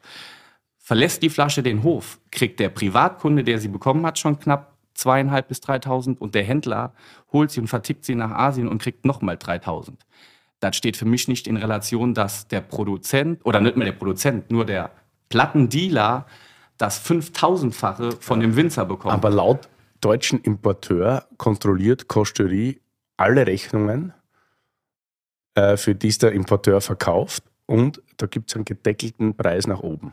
ich So würde habe ich jetzt gehört. ich würd auch sagen, dass Stein ist einer der wenigen Menschen ist, die fair sind. Aus den Namen jetzt was anderes, aber ja, ich habe jetzt auch. Also Nee, ich ich, halte sehr viel von dem Mann, weil der Mann, der Mann hat es nie übertrieben, aber wir brauchen ja nicht drüber zu reden, dass auch Kosch Privatkunden hat. Kosch, Ja, sicher. so, und da kommt ein Privatkunde hin, kriegt drei Kortosch Alemannia, bezahlt dafür 450 Euro, fährt vom Hof und kann sich davon einen Golf kaufen. Das ist so und es wird auch so vertickt. Und auch der Händler, wenn der Händler dir drei gibt, kann er sagen, wie bei Conti zum Beispiel, du musst einen Stempel drauf machen, getrunken oder du sollst die Flasche zerscheppern oder sonst was. Aber dann sagst du, ja, der, äh, der 2.6er ist gerade so verschlossen, ich habe ihn ganz weit hinten in den Keller gelegt. Und dann wartest du halt drauf, dass die Person stirbt, die da den Wein verkauft hat, und dann verkaufst du dann. Ähm, das, ist ja, das, ist, ja- das ist ja so eine krasse Wertsteigerung, wenn du dir jetzt auch Rijaillet-Preise anguckst. Ähm, auch bei Conti die Preissteigerung. Das ist ab Hof auch teuer, Conti, aber es ist ja nicht so teuer, wenn du siehst, Conti, Conti kostet jetzt knapp 30.000 die Flasche. Wie viel? 30 ähm, im Sekundärmarkt und das kostet beim Ben Müller, glaube ich, nur sieben, nur sieben und ich glaube, der Handel kriegt es für dreieinhalb oder vier, sagen wir mal. So plus minus. Du siehst aber, wie viel der Sekundärmarkt Luft nach oben hat, weil halt genug Asiaten, Amerikaner, Russen, was auch immer da sind, die so viel Geld so schnell verdienen, dass es völlig egal ist, weil eine Nach Nachkommastelle auf dem Konto ist bei denen. Und dadurch kommen halt diese, diese Preise zustande. Das ist schon wild. Wirklich Aber wild. das hier im Glas ist auch wild, würde ich mal behaupten. ja, ich habe noch Mhm. nicht probiert. Richtig Müssen wir trinken. Äh, Im Glas Olexberg 2017 Kabinett. Genau, Alte Leben jetzt in dem Fall, White Label. genau. White Label. Like. Curly gefällt dir? Du bist Mega. der alte Kabi-Afficionado. Richtig, richtig geil. 73 Öchsle und 11,5 Säure. Er hat ordentlich Säure, aber ist geil, finde ich. Ja, hat richtig Säure. Aber das ist jetzt, deswegen habe ich 20 und 21 mitgebracht, weil die sind noch ein bisschen mehr Gamma. Ähm, das heißt, die brauchen, und der fängt jetzt so langsam an zu zeigen, aber ja, normalerweise würde ich sagen in 10, 15 Jahren. Ähm, aber irgendwas muss ich ja äh, mitbringen und da mir halt erst seit 2010 produzieren, äh, geht mir dann irgendwann der Jahrgang aus. Ich habe deine Weine das erste Mal probiert, das war 11er Jahrgang beim in der Fischerklaus am Lütchensee im Gerhard Retter. Da haben wir einen Probekarton bestellt von Pinade Genau. Picard. Und da waren, weiß nicht, ich glaube, drei Weine oder was waren da drin oder so, keine Ahnung. Das weiß ich nicht. In elf äh, war Pinat, also wie sie da verkauft haben, weiß ich nicht. Ich weiß nur, wir zwei haben uns getroffen, das erste Mal Cordoba, Ja, äh, Eröffnungsparty mit Kellers richtig. zusammen. Haben wir dann auch irgendwann ein Kabinett miteinander gemacht. genau. Aber das war eigentlich, ja, Cordo Kabi war das damals. Oh, krass. Nicht so wie Curlys Kabi. War schon High-End. Weniger halt. Ja, und auch nur in dem Lokal, nicht für alle. Aber das war immer cool. Aber das ist sehr stark, der 17er gerade. Überkrass, ja. Ich tue mir ja schwer, weil wir bekommen ja immer eine sehr dankvolle Menge. Du kriegst eine die- super Menge. Ja, hätte ich jetzt auch gesagt, wenn ich du wäre. Aber das ist dann immer so, dann kommen die Leute und wissen, ja, ihr habt ja Julian Hart, was gibt's denn alles? Und wir fahren jetzt Gott sei Dank schon immer alles in den anderen Keller, damit man irgendwie so, eine kleine, so einen Schutzriegel vorschiebt, weißt du, dass man dann an jede Flasche kommt, weil sonst wäre das Zeug ja auch wieder sofort weg. Das geht ja rein raus, das Ganze. Ne? Das geht ja ratzfatz. Als Winzer freut man sich natürlich. Ich freue mich auch, wenn der Gastronom das nötige äh, Kleingeld und die Eier hat, sich was wegzulegen, um es reifen zu lassen. Ich Ja. verstehe aber auch, dass äh, in der Gastronomie Geld verdient werden muss. Von daher wird oft zu jung getrunken. Aber ja. Dann- Aber äh, du, ich bin ja nicht anders. Wenn ich in ein Restaurant fahre und ich sehe in Trier, äh, beste Restaurant in Trier ist Eurener Hof, die haben Olys Cola gerade für 200 Euro auf der Karte. Ja, was mache ich? Fahre da hin und trinke jedes Mal dasselbe. Mhm. Ja. Weil ich denke, da günstiger kommst du nie Das mehr. gratis hinfahren und genau, gratis ist, das, eigentlich krieg, haben wir ja Geld noch geschenkt bekommen dafür, Ja, dass wir den ja, genau, richtig. So, und dann ist halt, das, Das ist immer die das, beste Denke. genau, dass du das natürlich viel zu jung trinkst, ist mir völlig bewusst, aber ich denke mir dann einfach, ich kann mir ja ungefähr vorstellen, wie es gereift schmeckt. Und zum anderen habe ich viel zu viel Angst, dann weg ist nächstes Mal, also trinke ich jedes Mal. Ja. Spornst du sowas eigentlich an, dass du mal sagst, so, es wäre geil am Sekundärmarkt mal so 1000 Euro zu kosten mit so einem Olexberg Alter Leben? Dass ich die bekomme oder? Ja, ja. Ja, was heißt Oder das? dass, dass das, ja, du bekommst, du hast halt dann das ganze Renommee und die Reputation noch krasser. Ne? Du jetzt bekommst. Jeden Winzer würde lügen, wenn er nicht äh, geil finden würde, wenn der Sekundärmarktpreis hochgeht. Klar, weil einfach für die Reputation eines jeden Betriebes super ist. Brauchen wir nicht drüber zu reden. Und du weißt automatisch, wie viel Luft du noch nach oben hast. Brauchen wir auch nicht drüber zu reden, wenn, wenn, äh, wenn ein Kirschspiel permanent 250 Euro am Sekundärmarkt kostet, weißt du ja ungefähr als Winzer, wie viel Luft du noch hättest. Als Beispiel. Ähm, nichtsdestotrotz musst du es ja nicht holen. Du musst ja nicht die Leroy-Methodik machen. Aber natürlich bist du stolz drauf, wenn dein Produkt gesucht wird. Ganz klar. So wie wenn vorm Restaurant eine Schlange steht, bist du auch stolz drauf als Ja. Gastronom. Gibt es so Superschmähs, die Winzer auch machen? Weil ich bin, mir, ich bin ja schon der Meinung, also wir hören ja immer super Schmusegeschichten Ach so, ja. in unserem Podcast und überall auf jeder Weinmesse. Und jeder Winzer hat ja mittlerweile auch das ein oder andere Marketing-Seminar gemacht. Und wir wissen ja alle, der, Unterschied von der, Quali der Unterschied der Qualität ist ja bei weitem nicht so hoch. Also, ist ja, also es macht ja jeder Betrieb, den wir mal hier hatten oder keine Ahnung, oder den die Leute kennen, macht ja jeder eine sehr anständige bis sehr gute Qualität. Und der Rest ist ja dann nur noch Marketing. Aber wie gibt es so diverse Schmähs, so die Weine zu verknappen künstlich oder sonst? Was heißt Schmäh, musst du mir sagen. Das österreichische Wort verstehe Ja, ich zum. Beispiel, dass man Ein Trick, eventuell. oder? Mal, ja, genau, richtig. Ja, Ja. der, der Trick ist einfach, wenn du 600 Flaschen gefüllt hast und du gibst nur 100 auf den Markt und behältst 500 im Keller. Das ist der erste Trick. Du kannst darüber einfach Menge verknappen. Du kannst dir ein paar, paar wichtige Influencer äh, holen, im Sinne von jetzt nicht Social Media Influencer, sondern saugute Kunden. Sagst denen, das hier sind allergeilste und die erzählen nicht weiter und dadurch kannst du Hypes generieren. Mundpropaganda steht, finde ich, über allem, was im Weinbau, dagegen kein Weinkritiker kommt gegen Mundpropaganda an. Wenn du mir sagst, hast du das und das probiert, das ist der größte geile Scheiß, musst du haben, gehe ich sofort aufs Handy und such das. Sehe ich, das Ding kriegt 96 Punkte, juckt mich das überhaupt nicht. Du brauchst jemanden, dem Geschmack, dem du vertraust und dann, und dann kannst du schon pushen. Ansonsten, was ich dann halt affig finde, ist, wenn jetzt zum Beispiel auf manchen Versteigerungen von Verbänden nur eine Flasche versteigert wird. Da würde ich jetzt sagen, das ist Käse. Warum? Weil eine Flasche nicht greifbar ist, weil das ist eine Flasche. Ach So, weil du nicht dann Wenn, weißt, wenn okay, der Wein in 600-facher Ausführung in der 075er gibt, warum soll ich die eine Großflasche kaufen? Ja, verstehe. Äh, das, da, also, aber das ist so. Das macht, das war schon immer so. Ähm, aber an sich geht's natürlich. Hermes ist ein Stück Leder, was so einfach zu reproduzieren ist. Kannst du mir erzählen, was du willst. Und die verknappen das einfach und sagen halt, du musst sechs Jahre lang auf deine Handtasche warten. Und alle Frauen flippen aus und bezahlen dafür 10.000 Euro für eine scheiß Handtasche, die aus Kuhleder besteht. Das war doch eine billige. Ja. so, und, und im, im, im Weinbau, im Weinbau, du musst es einfach nur so schaffen, dass die Nachfrage so viel höher ist, wie du selber produzierst. Das schaffen die wenigsten Winzer aus dem einfachen Grund, weil sie zu gern wachsen.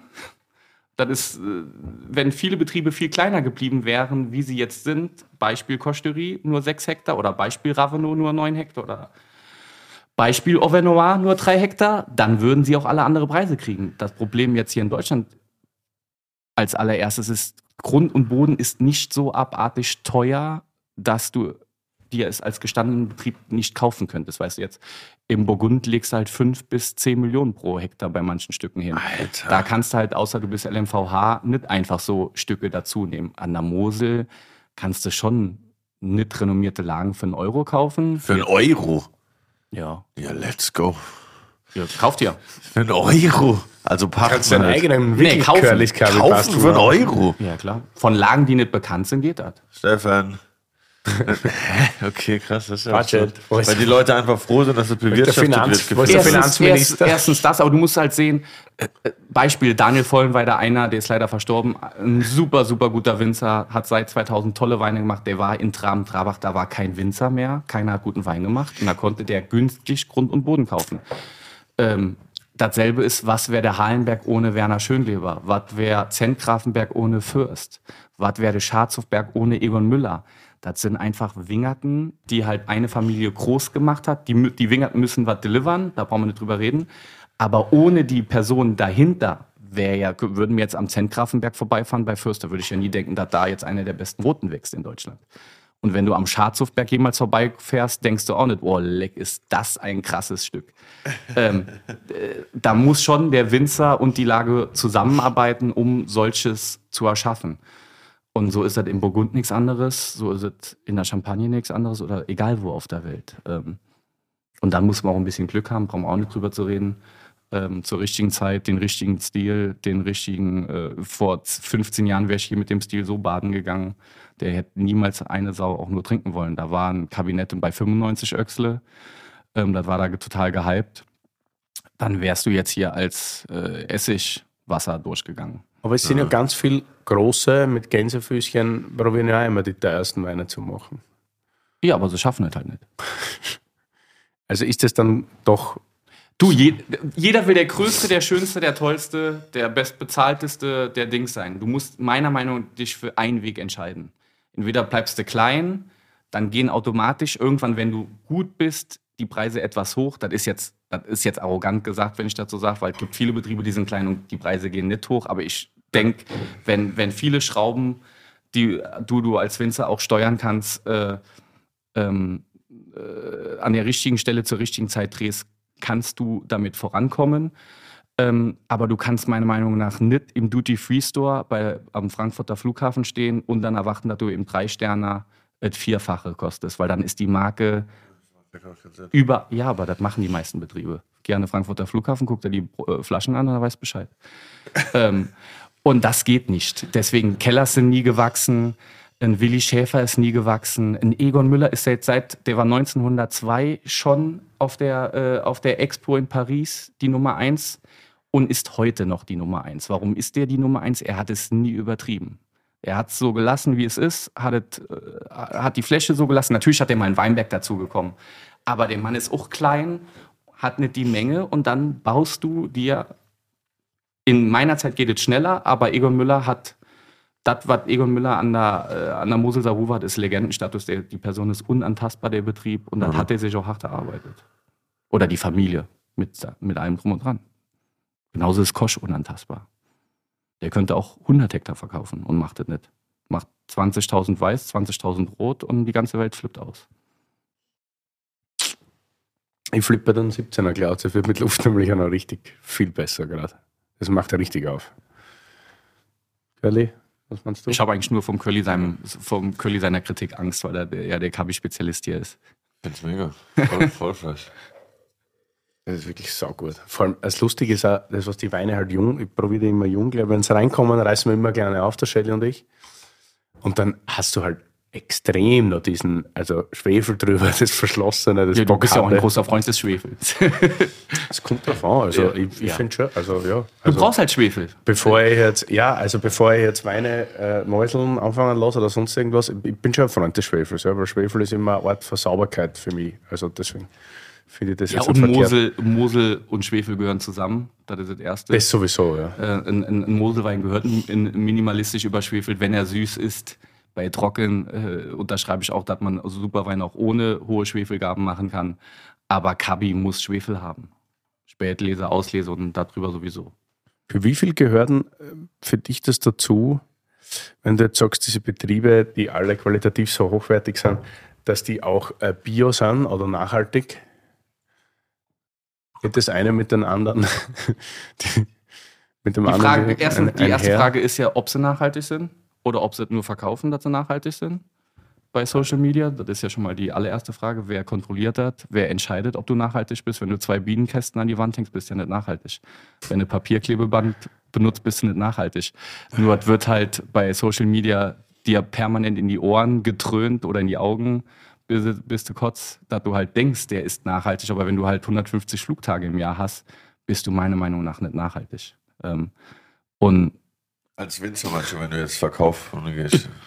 Ja, sozusagen. aber egal, auch ja, wenn, wenn du jetzt äh, ein veganes Produkt an den Mann bringen würdest und würdest mir sagen, du fliegst 300 Tage lang nur durch die Gegend, bist du ja auch nicht nachhaltig für mich. Du hast ja. mit zwei Flügen, ich bin heute hier hingeflogen, das war mein zweiter Flug in vier Jahren. Äh, ja, da, da sage ich, wenn du jetzt sagst, du, äh, du fliegst jetzt aus Juxendollerei gerade nach, keine Ahnung, Brasilien, um essen zu gehen, hast du mehr CO2 verballert wie ich im ganzen Jahr für meinen Betrieb brauchen wir nicht drüber zu reden. Aber ja. das Geile ist ja, die meisten Leute feiern dich ja trotzdem dann dafür, dass du durch die Gegend fliegst, ähm, weil die Leute ja auch verarscht werden wollen. Das ist, das ist einfach so. wenn, wenn du ehrlich bist, ein Betrieb, jeder Betrieb versucht nachhaltig zu sein. Für mich bedeutet auch nachhaltig, Reben über 100 Jahre am Leben zu erhalten oder äh, etwas zu ernten. Für mich ist es nicht nachhaltig als Bio-Winzer ähm, Pflanzenschutz zu betreiben und am Ende vom Jahr stehst du trotzdem mit leeren Händen da. Das ist für mich nicht nachhaltig, nur damit ich sagen kann, ich Also das heißt, du hast deine 18 Kupferspritzungen und am Ende stehst du trotzdem ohne. Genau, wenn du, wenn du wie in 21, 16, 17 Mal spritzen gehst und erntest trotzdem nichts, halte ich das nicht für nachhaltig, weil den CO2 hast du ja trotzdem in die Luft geblasen. Du hast halt nur viel weniger im Keller. Das stimmt, dass das funktioniert, aber das ist für mich nicht nachhaltig. Du bist ja, du bist, du bist so oft mit dem Traktor durch den Wingert geballert, äh, hast den Boden verdichtet, hast etc. etc. gemacht, das ist für mich nicht nachhaltig. Ja, aber Pestizid und Herbizidspritzen ist auch nicht nachhaltig. Ne? Das, ist- das ist auf gar keinen Fall nachhaltiger. Also zwischen Pestizid und Herbizid ist ja noch ein Unterschied. Welcher denn? Herbizid, damit versuchst du den Boden sauber zu halten. Das ist ein Herbizid. Roundup ist ein Herbizid. Ein Pestizid sind alle Pflanzenschutzmittel. Da fällt auch Kupfer drunter oder Schwefel. Ja, verstehe. Das sind Pestizide. Oder das ist die Übergruppe. Curly, Wein, das Wörterbuch. Roundup. Roundup, ein Pflanzenschutzmittel mit dem Wirkstoff Glyphosat, oha, Shoutout Bayer, lol, wird im Weinbau gerne zur Unkrautbekämpfung eingesetzt, weil es effektiv und kostengünstig ist. Kritiker sehen jedoch gesundheitliche und ökologische Risiken wie die Störung des Lebens im Boden und mögliche Rückstände im Wein. Im ökologisch zertifizierten Weinbau ist Roundup und Glyphosat verboten. Von daher ist der, der Normalkunde denkt ja, ein Bio-Winzer spritzt gar nicht. Das stimmt ja nicht. Ein Bio-Winzer spritzt viel häufiger, er spritzt halt andere Mittel. Du kannst auch Brennnesselextrakt und Milch und Backpulver und Schwefel. Habt ihr ja hier auch schon genug Leute sitzen gehabt, die spritzen das. Das funktioniert auch in manchen Jahren. Es funktioniert halt nicht in feuchten und sehr schwierigen Jahren. Im Sinne von, dass sie sehr hohe Ertragseinbußen hinnehmen müssen.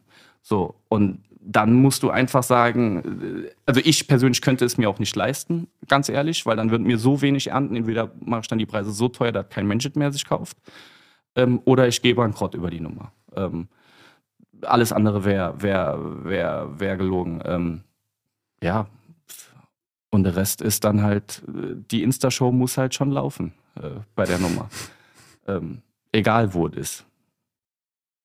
Aber gibt es auch so Gegenden, wo man sagt, es ist viel einfacher Bier zu. Ich meine, natürlich ist es an der Mosel mit den ganzen Steilhängen und wahrscheinlich einem relativ feuchten Wetter tausendmal schwerer wie in Rheinhessen. Ne? Richtig. Ist einfach so. Du fährst halt mit dem Fendt alle drei Tage spritzen und du sitzt da drauf und wirst ja nicht müde. Wenn ich mit meiner Frau Schlauchleitung spritzen gehe, dann fangen wir um, und wir fangen so um 6 Uhr an, sind dann so um 2 Uhr fertig, aber dann geht auch nichts mehr. Also dann gehst du duschen, trinkst dein Weinschöllchen um drei, aber dann ist Ende. Also körperlich Ende. Da geht nicht mehr. Und wenn du siehst, Clemens Busch ist ja der Biobetrieb an der Mosel, äh, die, die, die, das ist, der muss, die, ich finde, Clemens Busch ist zu günstig für das, was Viel er da zu günstig. Ja, Und der 21er Jahrgang war einer super Wein. Aber, aber wenn du siehst, was der da leistet, ist das zu günstig. Und dann sagen ganz viele, oh, Clemens Busch kostet das Großgewächs 60, 70 Euro. Was ist 60, 70 Euro? Ja. Äh, für, Stell mal, was draufsteht. Großes Gewächs, Grand Cru. Schauen wir uns im Burgunder Grand Cru kostet. Ja. Ne? deswegen. Und für die Leistung, Und da ist keiner Bio. die, die sind, also jetzt, wenn wir zum Beispiel jetzt über, über Nachhaltigkeit und Biodiversität zum Beispiel reden, wenn du jetzt in Burgund kommst, alles ist flach. Da, da gibt es kein Bienchen und Blümchen. Hast du schon jemals in Burgund einen begrünten Boden gesehen? Ich nicht. Wo sind denn da die Bienen, die da rumfliegen sollen? Burgund hat jetzt schon alle Böden aufgefahren. Alles ist blitzblank. Der einzigste, der Daubegrünung macht, ist Anola Show und dem seine Weinberge gehen ein bisschen in die Knie in trockenen Jahren. So, plus der muss nicht viel ernten, weil der kriegt ja auch ein paar Euro für die Flasche. So, alle anderen Winzer im Burgund haben die Böden offen. Da wächst keine Blume, da wächst kein Dings, gar nichts. Das ist nicht toter Boden, das ist jetzt völlig falsch. Aber es ist halt Boden, der von der Biodiversität keine Leistung, finde ich, abbringt. So, und dann kannst du wirklich drüber streiten, was halt anders ist. Also, äh, das machen die Rheinhessen viel besser, finde ich, und die Pfälzer.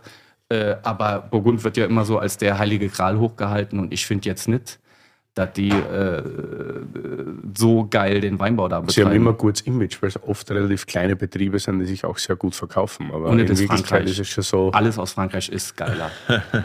ist so. Hummer, Kaviar, Trüffel, Essen, Trinken, alles in Frankreich. Die verkaufen das auch mit anderen Nationalstolz einfach. Das ganze, das ganze Weinprozedere ist dann anderer Nationalstolz. Wenn Aubert de Villaine in Rente geht, kommt da der Bundesaußenminister oder sonst wer und verabschiedet den. Wenn Egon Müller in Rente geht, ja, da kommt kein Mensch. Schon vorbeischauen. Ja. Aber jetzt, da kommt jetzt nicht, da kommt jetzt der Steinmeier und bedankt sich für die, die tollen Verdienste oder Angela Merkel und bedankt sich bei, bei Kellers oder Helmut Dönhoff für die Verdienste oder Ernie Losen, was der international für den deutschen Weinbau getan hat. Da wird ja nie ein Politiker kommen, sich bedanken. Warum Leute an die Mosel kommen, weil halt jemand wie Ernie Losen seit 50 Jahren predigt, wie geil Riesling schmeckt.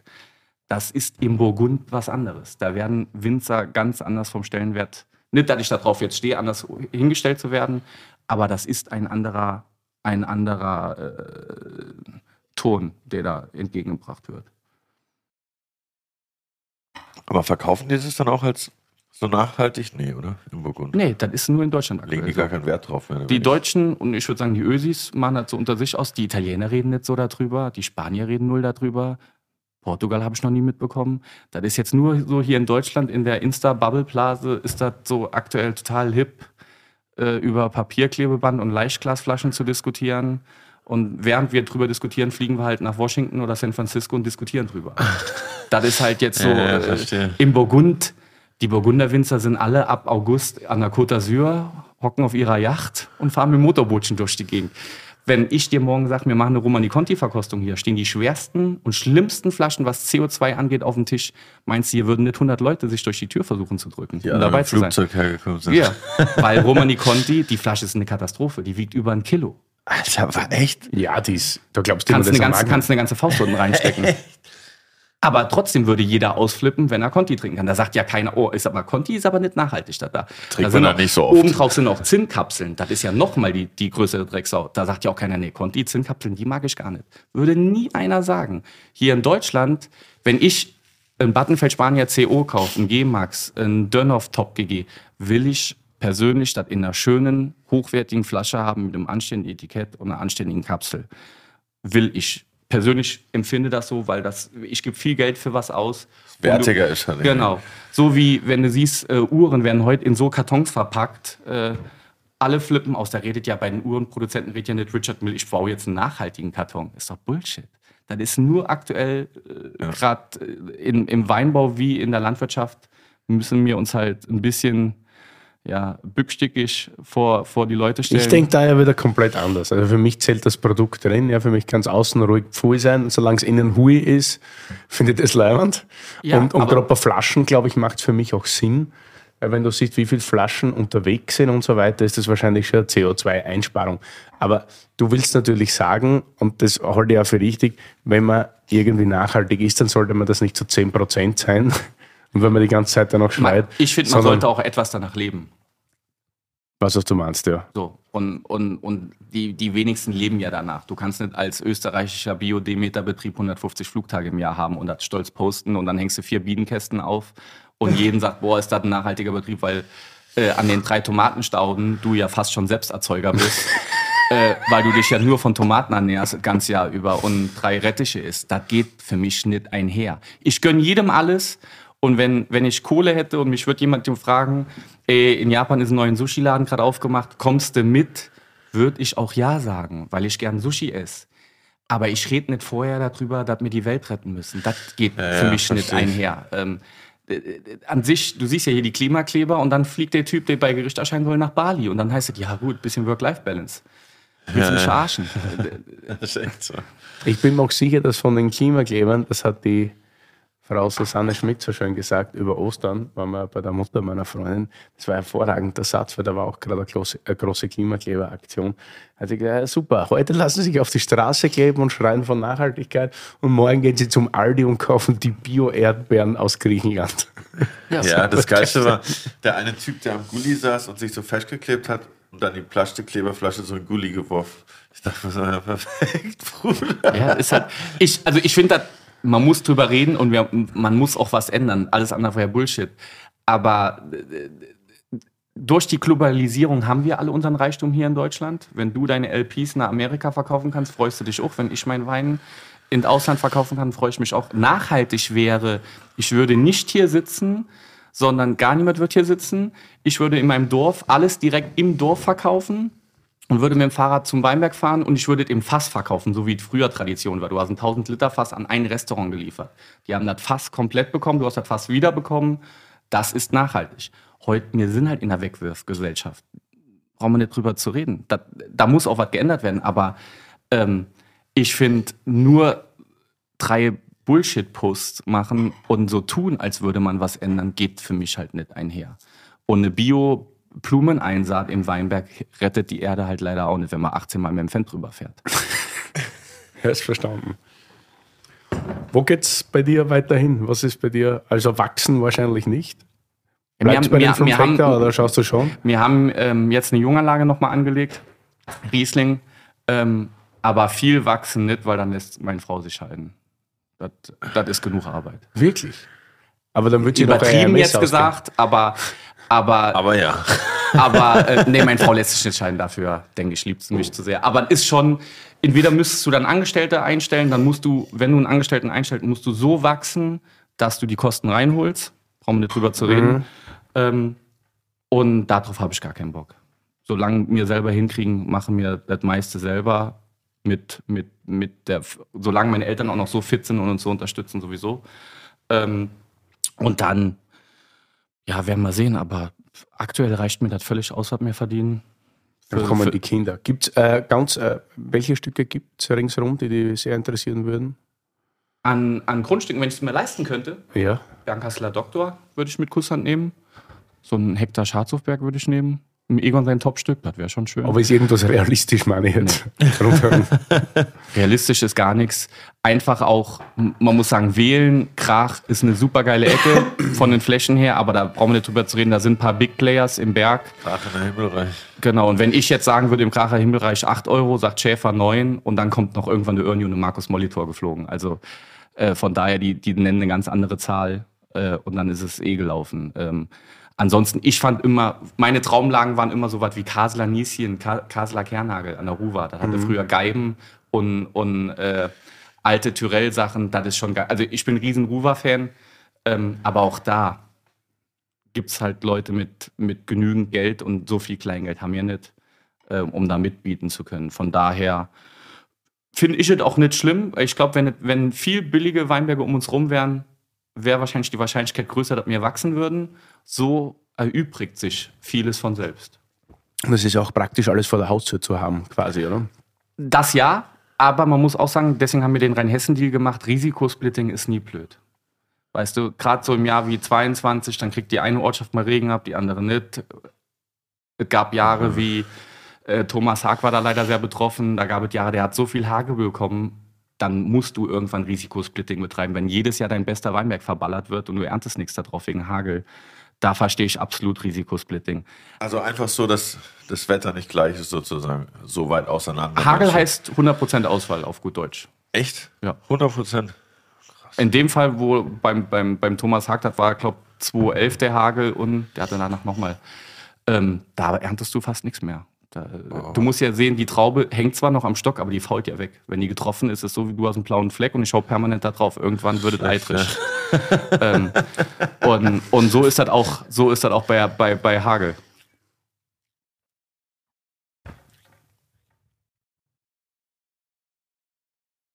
Wir haben noch einen Wein, Geil. Gott sei Dank. Obwohl das, das war jetzt der erste Jahrgang vom Oligsberg, Alter, der eben der 17er, quasi. Mhm. 16 gab es den Schubertslei Reserve unter weißem, unter weißem Label. Und dann haben wir gesagt, die alten Reben ändern wir um. Es ist wirklich saugut. Überall. Aber noch nie in der, also man darf ja da noch gar nicht von wirklich Reife sprechen.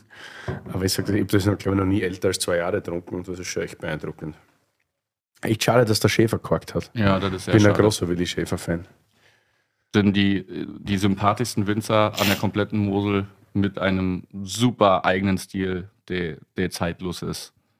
Was passiert sonst an der Mosel, Saarruber? Gerade irgendwas was Junges, anderes, was man mal sich anschauen muss? Wir haben vor kurzem mit Nick Weiß darüber geredet, der meinte, es gibt eine ganze Clique, aber irgendwie hat er keinen genannt. Das ist natürlich super. äh, Ich finde, an der Mosel an sich tut sich viel im Sinne von, wir haben echt im, im, im, in Neumagen hast einen super Spätburgunder Produzenten mit, mit Daniel Fadowski. Wir haben zum Beispiel bei uns in Peaceport das, das FIO-Projekt, was Nieport und mit, mit Philipp Kettern macht. Das ist halt mehr auf die Natural-Sache gezogen. Nieport. Also Nieport ist der eine Anteil, der andere ist Philipp Kettern. Ja, die Burschen Und- könnten wir mal einladen. und Kommen das die ist- auf einen guten, guten Ideenstapel bitte. Das ist FIO-Weins. Die- Fio. Genau, die machen Riesling halt ganz oldschool, lassen halt fünf Jahre im Holzfass liegen und so Sachen. Das ist gut. Dann gibt es Jonas Soester, macht einen sehr eigenen Stil und echt gut, echt guten Wein. Toaster. Weißt du, wann wir das getrunken haben das letzte Mal? Im äh, Todeslotreck. Richtig. Das war ein lustiger Abend. Genau, der macht einen super Elbling da. Und ansonsten gibt es überall, ich kann es jetzt nicht alle äh, auf, aber äh, äh, äh, tut sich auf jeden Fall was. Kommen viele, viele verschiedene Stile ähm, immer mehr auf den Markt. So die, die ganz klassischen Oldschool, so wie ich auch noch Wein produziere, gibt es halt weniger, weil man einfach merkt, der Markt sucht auch mal was anderes. Inwiefern, was heißt das? Mosel Old School? So wie das, was jetzt hier auf dem Tisch steht. Einfach. Das ist für mich Mosel Oldschool. Ich, meiner Meinung nach produziere ich Wein so wie die Koryphäen. die Okay, äh, das heißt restsüß oder Ja, großteils? nicht nur restsüß, sondern mit Schwefel, äh, nicht ewig im Holz liegen lassen, nicht Natural, nicht hefetrüb abgefüllt, sondern einen klassischen Moselwein. Okay. Wird geschwefelt, wird filtriert, kommt in eine grüne Flasche und gut ist. Das ist für mich, das ist für mich oldschool im Sinne. Der Rest ist Interpretationssache, aber jetzt kein Petnat, kein Dings, kein, äh, kein, kein anderen Kram. Curly, Wein, das Wörterbuch. Petnat. Petnat, kurz für Petillon Naturel, ist eine natürliche und ursprüngliche Methode der Schaumweinherstellung. Dabei wird der Wein während der ersten Gärung in der Flasche abgefüllt, bevor der Gärprozess abgeschlossen ist. Die verbleibende Hefe und Zucker sorgen für eine zweite Gärung in der Flasche, die den Wein auf natürliche Weise perlend und spritzig macht.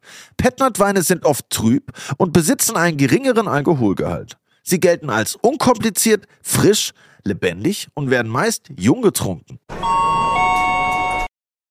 Aber was ich nochmal fragen wollte, Kabi ist also perfekt zum Reifen eigentlich. Also zum Lagern mit Säure und Süße. Wie Wenig spät Alkohol. Auslese auch. Wie Spätlese und Auslese. Oder Trockenbeerenauslese. Macht ihr das in Rheinhessen eigentlich? Also, dass der Spaß macht, ist klar, weil sonst würdest du es nicht machen. Aber denkst du manchmal, du würdest gern tauschen? Och ja. Schon? Also, ja, also man, man, man wird ja lügen, wenn ich jetzt sagen würde, ich finde das nicht geil, mal in einem flachen Weinberg zu. Also, wenn wir zum Beispiel Rheinhessen lesen gehen, meine, meine Schwiegermutter hat wehe Füße, mein Schwiegervater hat wehe Füße, aber sage ich mir, fahren nach Rheinhessen, die Trauben lesen, dann hocken die alle im Auto schon. Weil die, weil die das- wann geht's los? Genau, weil die das natürlich geil finden, mal gerade, ohne gebückt, einfach da zu stehen. Neben dir kommt dann halt, äh, der Felix Keller hilft uns dann, der kommt dann mit dem Traktor und fährt die Trauben raus. Das ist dann halt wie spazieren gehen und Trauben abschneiden. Äh, für uns als Moselaner. Jeden Rheinhesse wird natürlich jetzt sagen, ey, das ist so viel harte Okay. Arbeit. Aber, aber für uns als Moselaner ist das halt echt eine, eine geile Abwechslung, weil das einfach chillig zu machen ist. Und wenn du dann in der Schubertslei bist, äh, wenn Kellers mit ihren Leuten anrücken und mir helfen denen zum Beispiel, da gibt es Ecken, da dürfen wir keinen anderen hinschicken, weil dann geht es 30 Meter einfach den Berg runter und die sind dann tot, wenn jemand runterfällt. Gibt es da manche, manche Weinberge, wo du mit, mit, der, mit dem Seil oder so reingehst? Oder ist das. Da gehen wir mit dem Seil rein. Ja. Die anderen können wir mit der Raupe fahren, aber zum Beispiel, wir haben jetzt seit zwei Jahren eine neue Geierraupe, weil meine alte hat das Seil nicht mehr ausgelöst und dann rutschst du halt bis runter ans Geländer und dann hast du schon einen Kackstreifen in der Hose, wenn, wenn du dann wieder absteigst. Und dafür sind auch, musst du ehrlich sagen, zu viele Moselwinzer schon gestorben, weil du machst halt nur einen Fehler. Echt? Das sind schon welche richtig. Ja, ich glaube, das stirbt. Also, das sind So, so. jährlich Abstürze. so, Jährlich Abstürze sind immer, aber jetzt der letzte Wer ist, keine redet niemand drüber irgendwie, dass diese Leute Ja, sterben. nicht in Deutschland, aber letztes Jahr ist leider ein junger Kerl verstorben mit der Raupe. Kian Franzen, sein Papa, ist verstorben im Traktor. Also sind äh, Heinz Schmidt in Leiven damals. Also das Problem ist, das ist so steil, du machst nur einen Fehler. Danach nie mehr. So, und das, äh, das ist immer besser geworden, weil die Technik immer besser wird. Ähm, aber du musst halt aufpassen. Und du kannst nie der Technik zu 100% Musst vertrauen. aufpassen.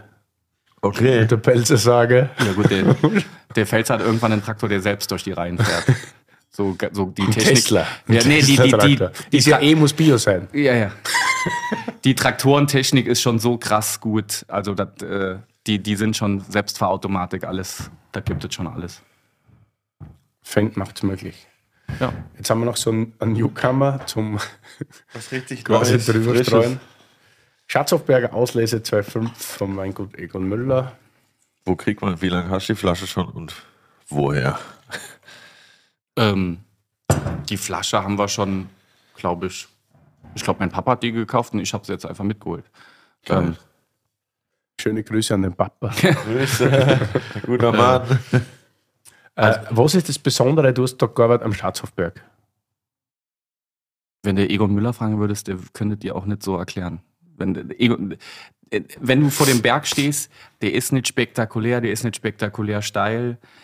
Der ist, äh, wenn du, du könntest, wenn du nicht Aber hast du eine gewisse Traubenernte, Traubenreife, dass die dann. Du hast ja an sich gar keine Reife. Das ist ja das Geile. Ja. Egon hat halt halb neongrüne, geile Trauben. Entweder fangen sie an zu faulen oder nicht.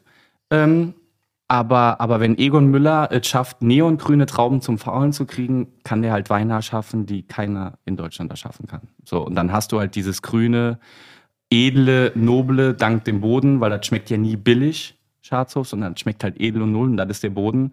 Und dann ist die Mischung, die Egon die Egon halt da macht mit dieser frühen Botrytis bei den klassischen Auslesen, das ist halt zeitlos. Das ist, kann keiner sonst außerdem. In, ich, ich habe immer gesagt, Prüm ist Kabinett, Kabinett und Spätlese und kleine Auslese, da ist Egon nicht so stark. Aber Egon ab Auslese aufwärts ist so ein Brett. Unschlagbar. Kleine Auslese. Das ist jetzt für mich eine, eine kleine Auslese. So. Und dann, wenn die GKs kommen oder so ein bisschen Botrytis auslesen, dann ist, weil Egon halt noch mal zwei, drei Promille mehr Säure hat wie die Mittelmosel in so Jahren.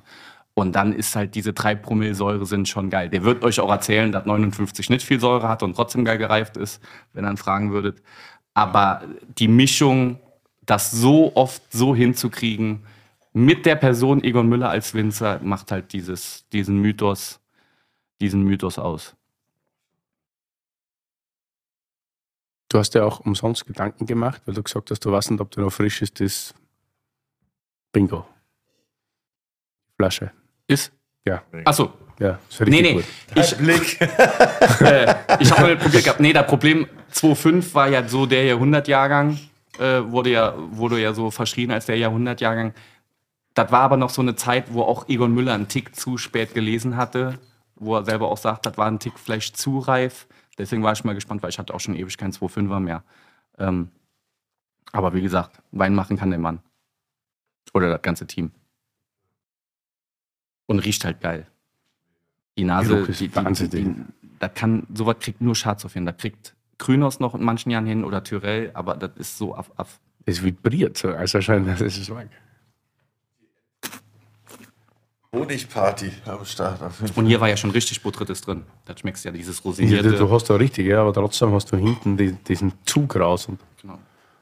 Das will man sich hier aufs Brot schmieren, das war sogar richtig. das ist immer die besten Weine, sind meistens die, die wenn es ganz leise wird bei uns. Gell? Keiner weiß mehr, was er sagen soll oder sagen kann und dann weiß es der schon pfeift. Das hat Egon Müller auch einem immer beigebracht. Mach Wein, der so gut ist, dass du nicht reden musst hinterm Tisch. Das ist krass, hat er geschafft. Ja, wenn du das.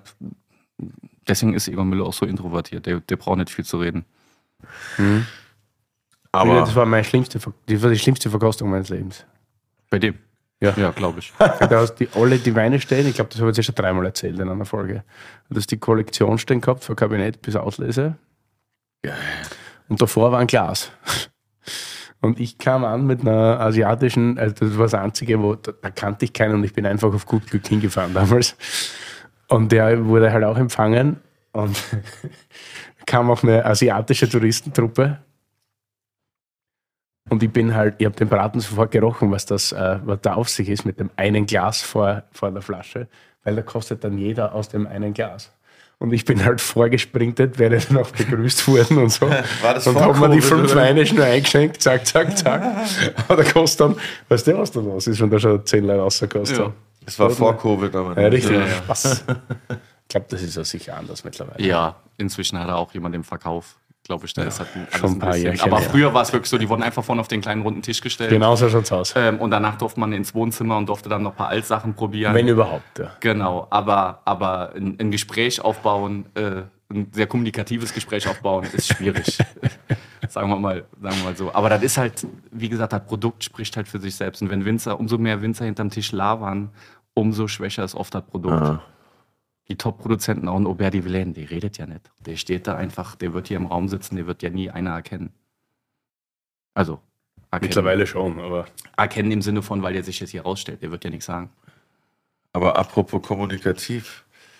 Ich habe gehört, du hast auch noch die eine oder andere Frage für den Willi dabei. Curly ist der Held der Überleitung. So, da kann, kann man jetzt schneiden? Man kann schneiden, ne? Ja, klar. Nee, weil ich habe, äh, ich hab, äh, was wollte ich dich fragen? Nochmal? Äh, der Kann beste Wein sein. eines bekackten Winzers. Genau. Was war der beste Wein, den du je getrunken hast von einem Winzer, den du nicht leiden kannst? Das war die Frage. Muss ich die nochmal stellen? Nee, ist alles gut. Wir schneiden eh nicht. Ist eine böse Frage, weil du beleidigst dann immer einen Winzer, ohne dass du so irgendwie. Ich bin generell. Ich werde immer mehr. Ich- Vielleicht hat das auch mit dem Alter zu tun. Ich glaube wirklich, ich trinke jetzt mittlerweile mit, dem- mit dem Alter auch oft gern dicker. Also üppigere Weine. Ja. Also es muss nicht immer hartgrün und unreif sein. Früher war ich schon der Meinung. Und ich komme jetzt doch auch wieder eher auf das Thema Wachau. So, und dann probierst du manchmal einen, einen trockenen Wein mit Botrytis und ich komme drauf, Scheiße, das schmeckt mir gar nicht so schlecht.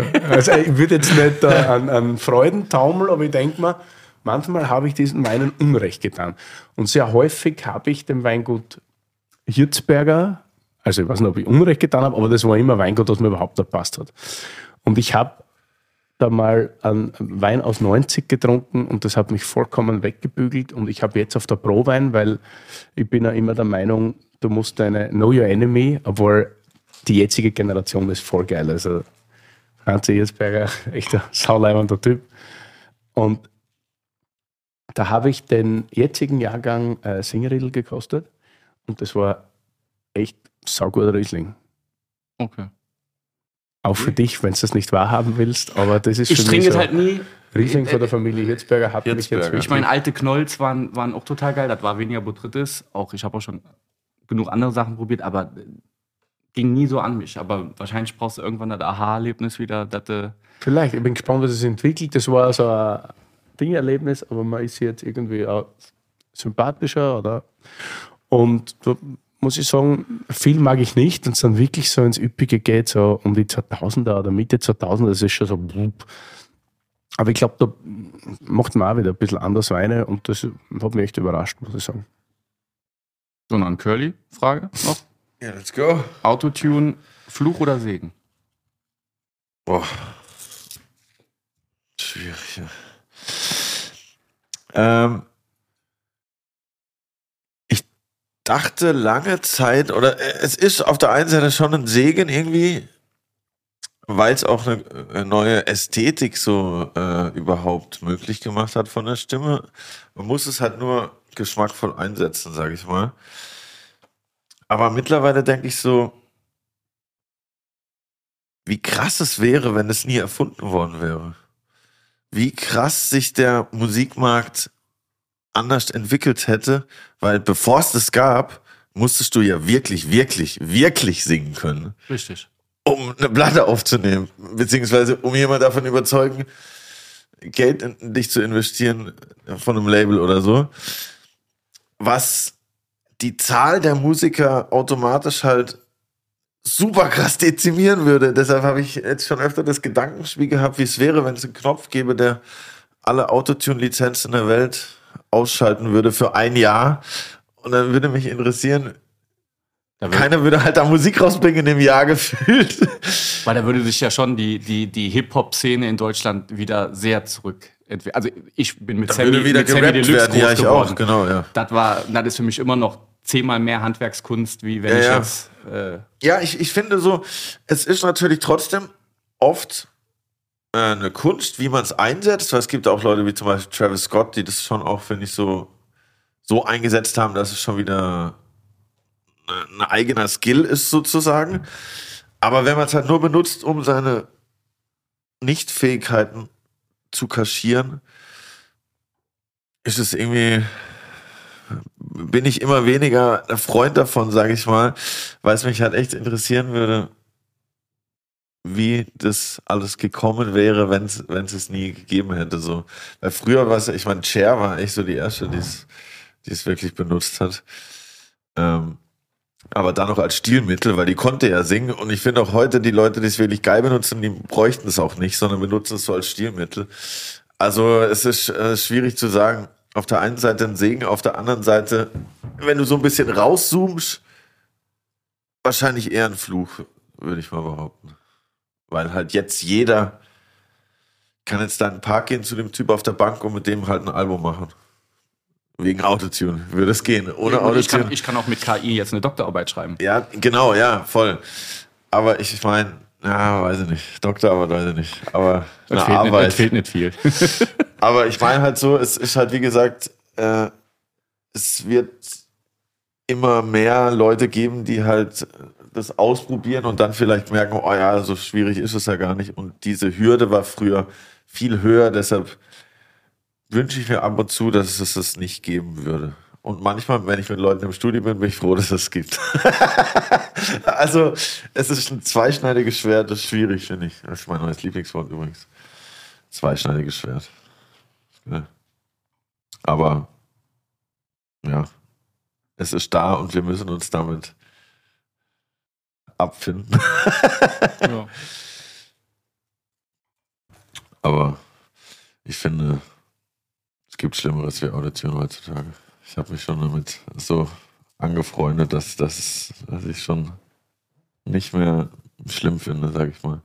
Ich fand es auch eine Zeit lang richtig krass, aber irgendwann schaltet halt auch sehr viel gleich ähm, in, in dem, wie man Stimmen wahrnimmt in der Popmusik. So, du, du, ich finde, man hört sich schneller satt, weil so vieles ähnlich klingt. Früher gab es halt noch viel mehr Unterschiede. Wenn du heute jemanden einen Song zeigst, der zwölf ist, von 1970, sagt er, der singt halt falsch.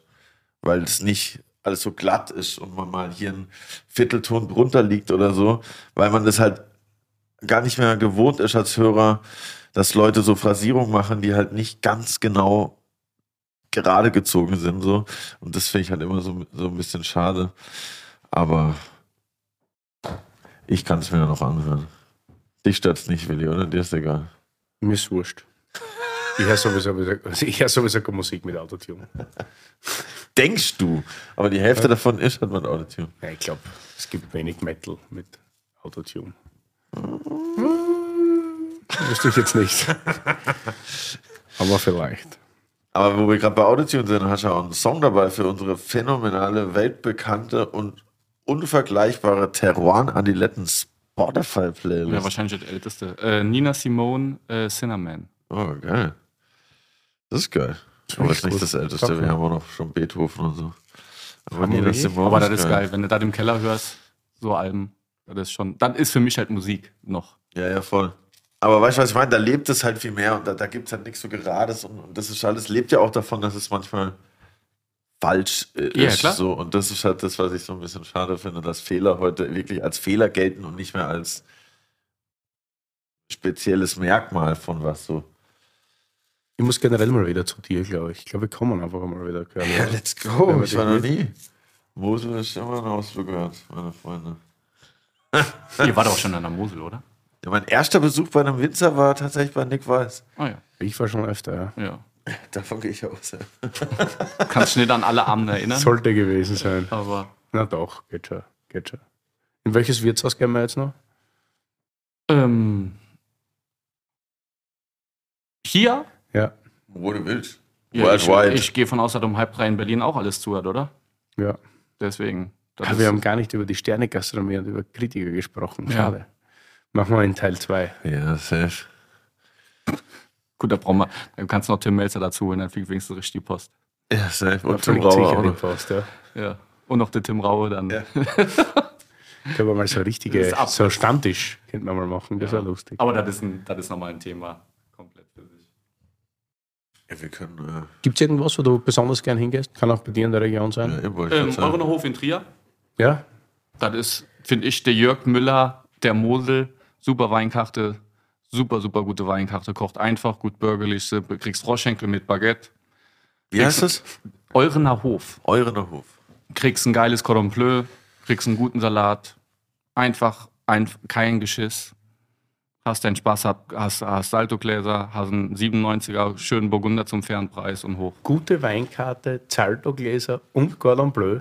Cordon Also, Bleu. Entschuldigung. Du hattest mich auch bei Cordon Bleu. Ja, aber das, das ich, haben wir noch Zeit jetzt? Nee. Ja, sicher, Achso, jetzt um, um zur Sternengastronomie, das ist ja so inflationär geworden. Ähm, das ist ja nichts Besonderes mehr, einen Stern heute zu essen zu gehen. Weißt du, wie du und ich die, die Gastrolehre angefangen haben. Ich habe extra mal geguckt, meine Bewerbungen gab es, wie ich meine Bewerbung geschrieben habe nach meiner Lehrzeit, gab es, ich glaube, sieben Dreier und zehn Zweier.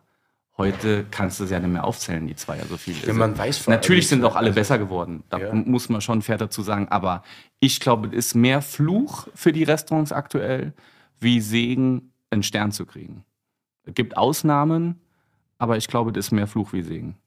Ich weiß es auch nicht. In Österreich wird jetzt gerade alles bemüht, um den Michelin zurückzubekommen, nicht? So generell. Es gab ja dann nur noch den Main City Guide. Ich weiß nicht, ich habe bis jetzt noch mit Kam diskutiert, könnte man vielleicht anstoßen. Ich weiß nicht, ob das so super ist. Wenn du ihn mal los bist, bist du ihn los. Ich glaube, man kocht befreiter. Ich glaube, man denkt manchmal an was anderes, als irgendwelche Kritiker zu befriedigen. Und ich weiß nicht, ob das immer gut ist, wenn da drin steht. Für mich ist eher, wenn ich, wenn ich wo ein Stern lese, ist eher für mich ein Grund, muss ich jetzt nicht unbedingt. Ich würde halt sagen, wenn du jetzt sagen würdest, soll man einen Stern essen gehen, würde ich sofort antworten, oh, Willi, heute Mittag komm lieber locker. Das Oder? Oder dann so- zwei, oder dann ab zwei, weil du sagst, okay, du willst ein richtiges Genau, und Erlebnis. dann, und dann gehst du drei. Aber genau, ja. Und natürlich ist das Argument, ja, wieder Jugend mehr zu bewegen, in der Gastronomie zu arbeiten oder wieder mehr Touristen dahin zu bekommen. Ich weiß jetzt nicht, ob die Alpenregion und Donauregion Österreich unbedingt mehr, mehr Touristen kriegen würde mit wieder einem Guide Michelin am Land. Kann ich mir nicht Außerdem vorstellen. Muss das gut bürgerliche Wirtshaus, das versucht dann vielleicht eher wieder verkrampft zu kochen und wieder irgendeinen Scheiß zu bringen, damit sie einen Stern kriegen. Und so kocht jeder befreit, das, was er kann. Und ich weiß nicht, ich finde so eine, eine sehr, sehr gute Wohlfühlküche irgendwie geiler. Ich meine, sicher ist für viele jetzt schwierig, die einen Stern hatten am Land und jetzt kann mehr haben.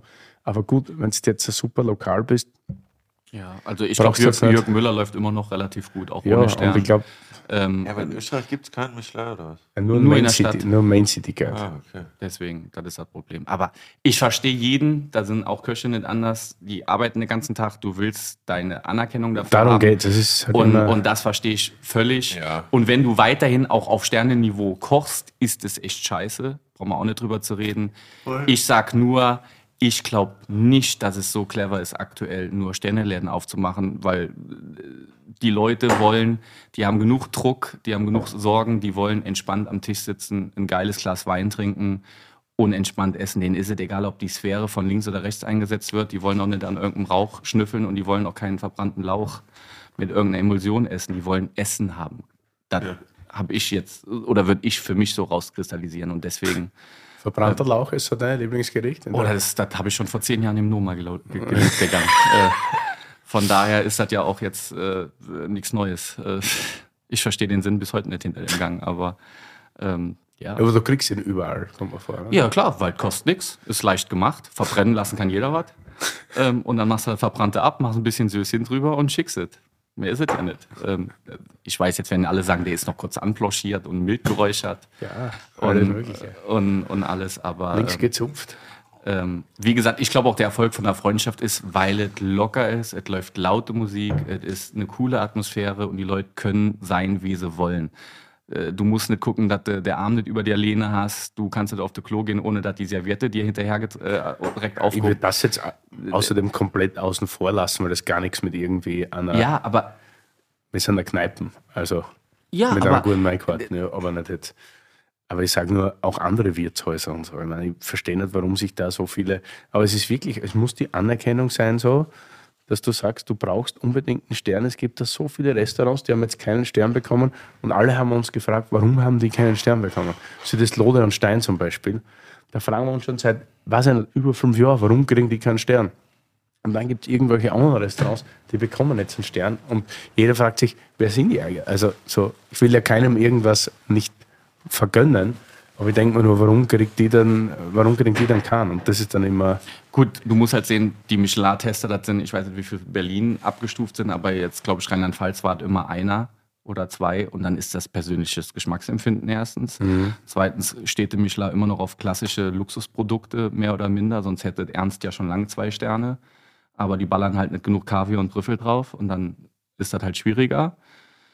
Ähm, ja, aber am Schluss, glaube ich, ist das Wichtigste auch da Mundpropaganda. Wenn du mir sagst, du musst da hingehen und das ist das Allergeilste und der Curly war letztens auch da und er hat auch gesagt, das ist das Allergeilste, interessiert mich nur diese Meinung.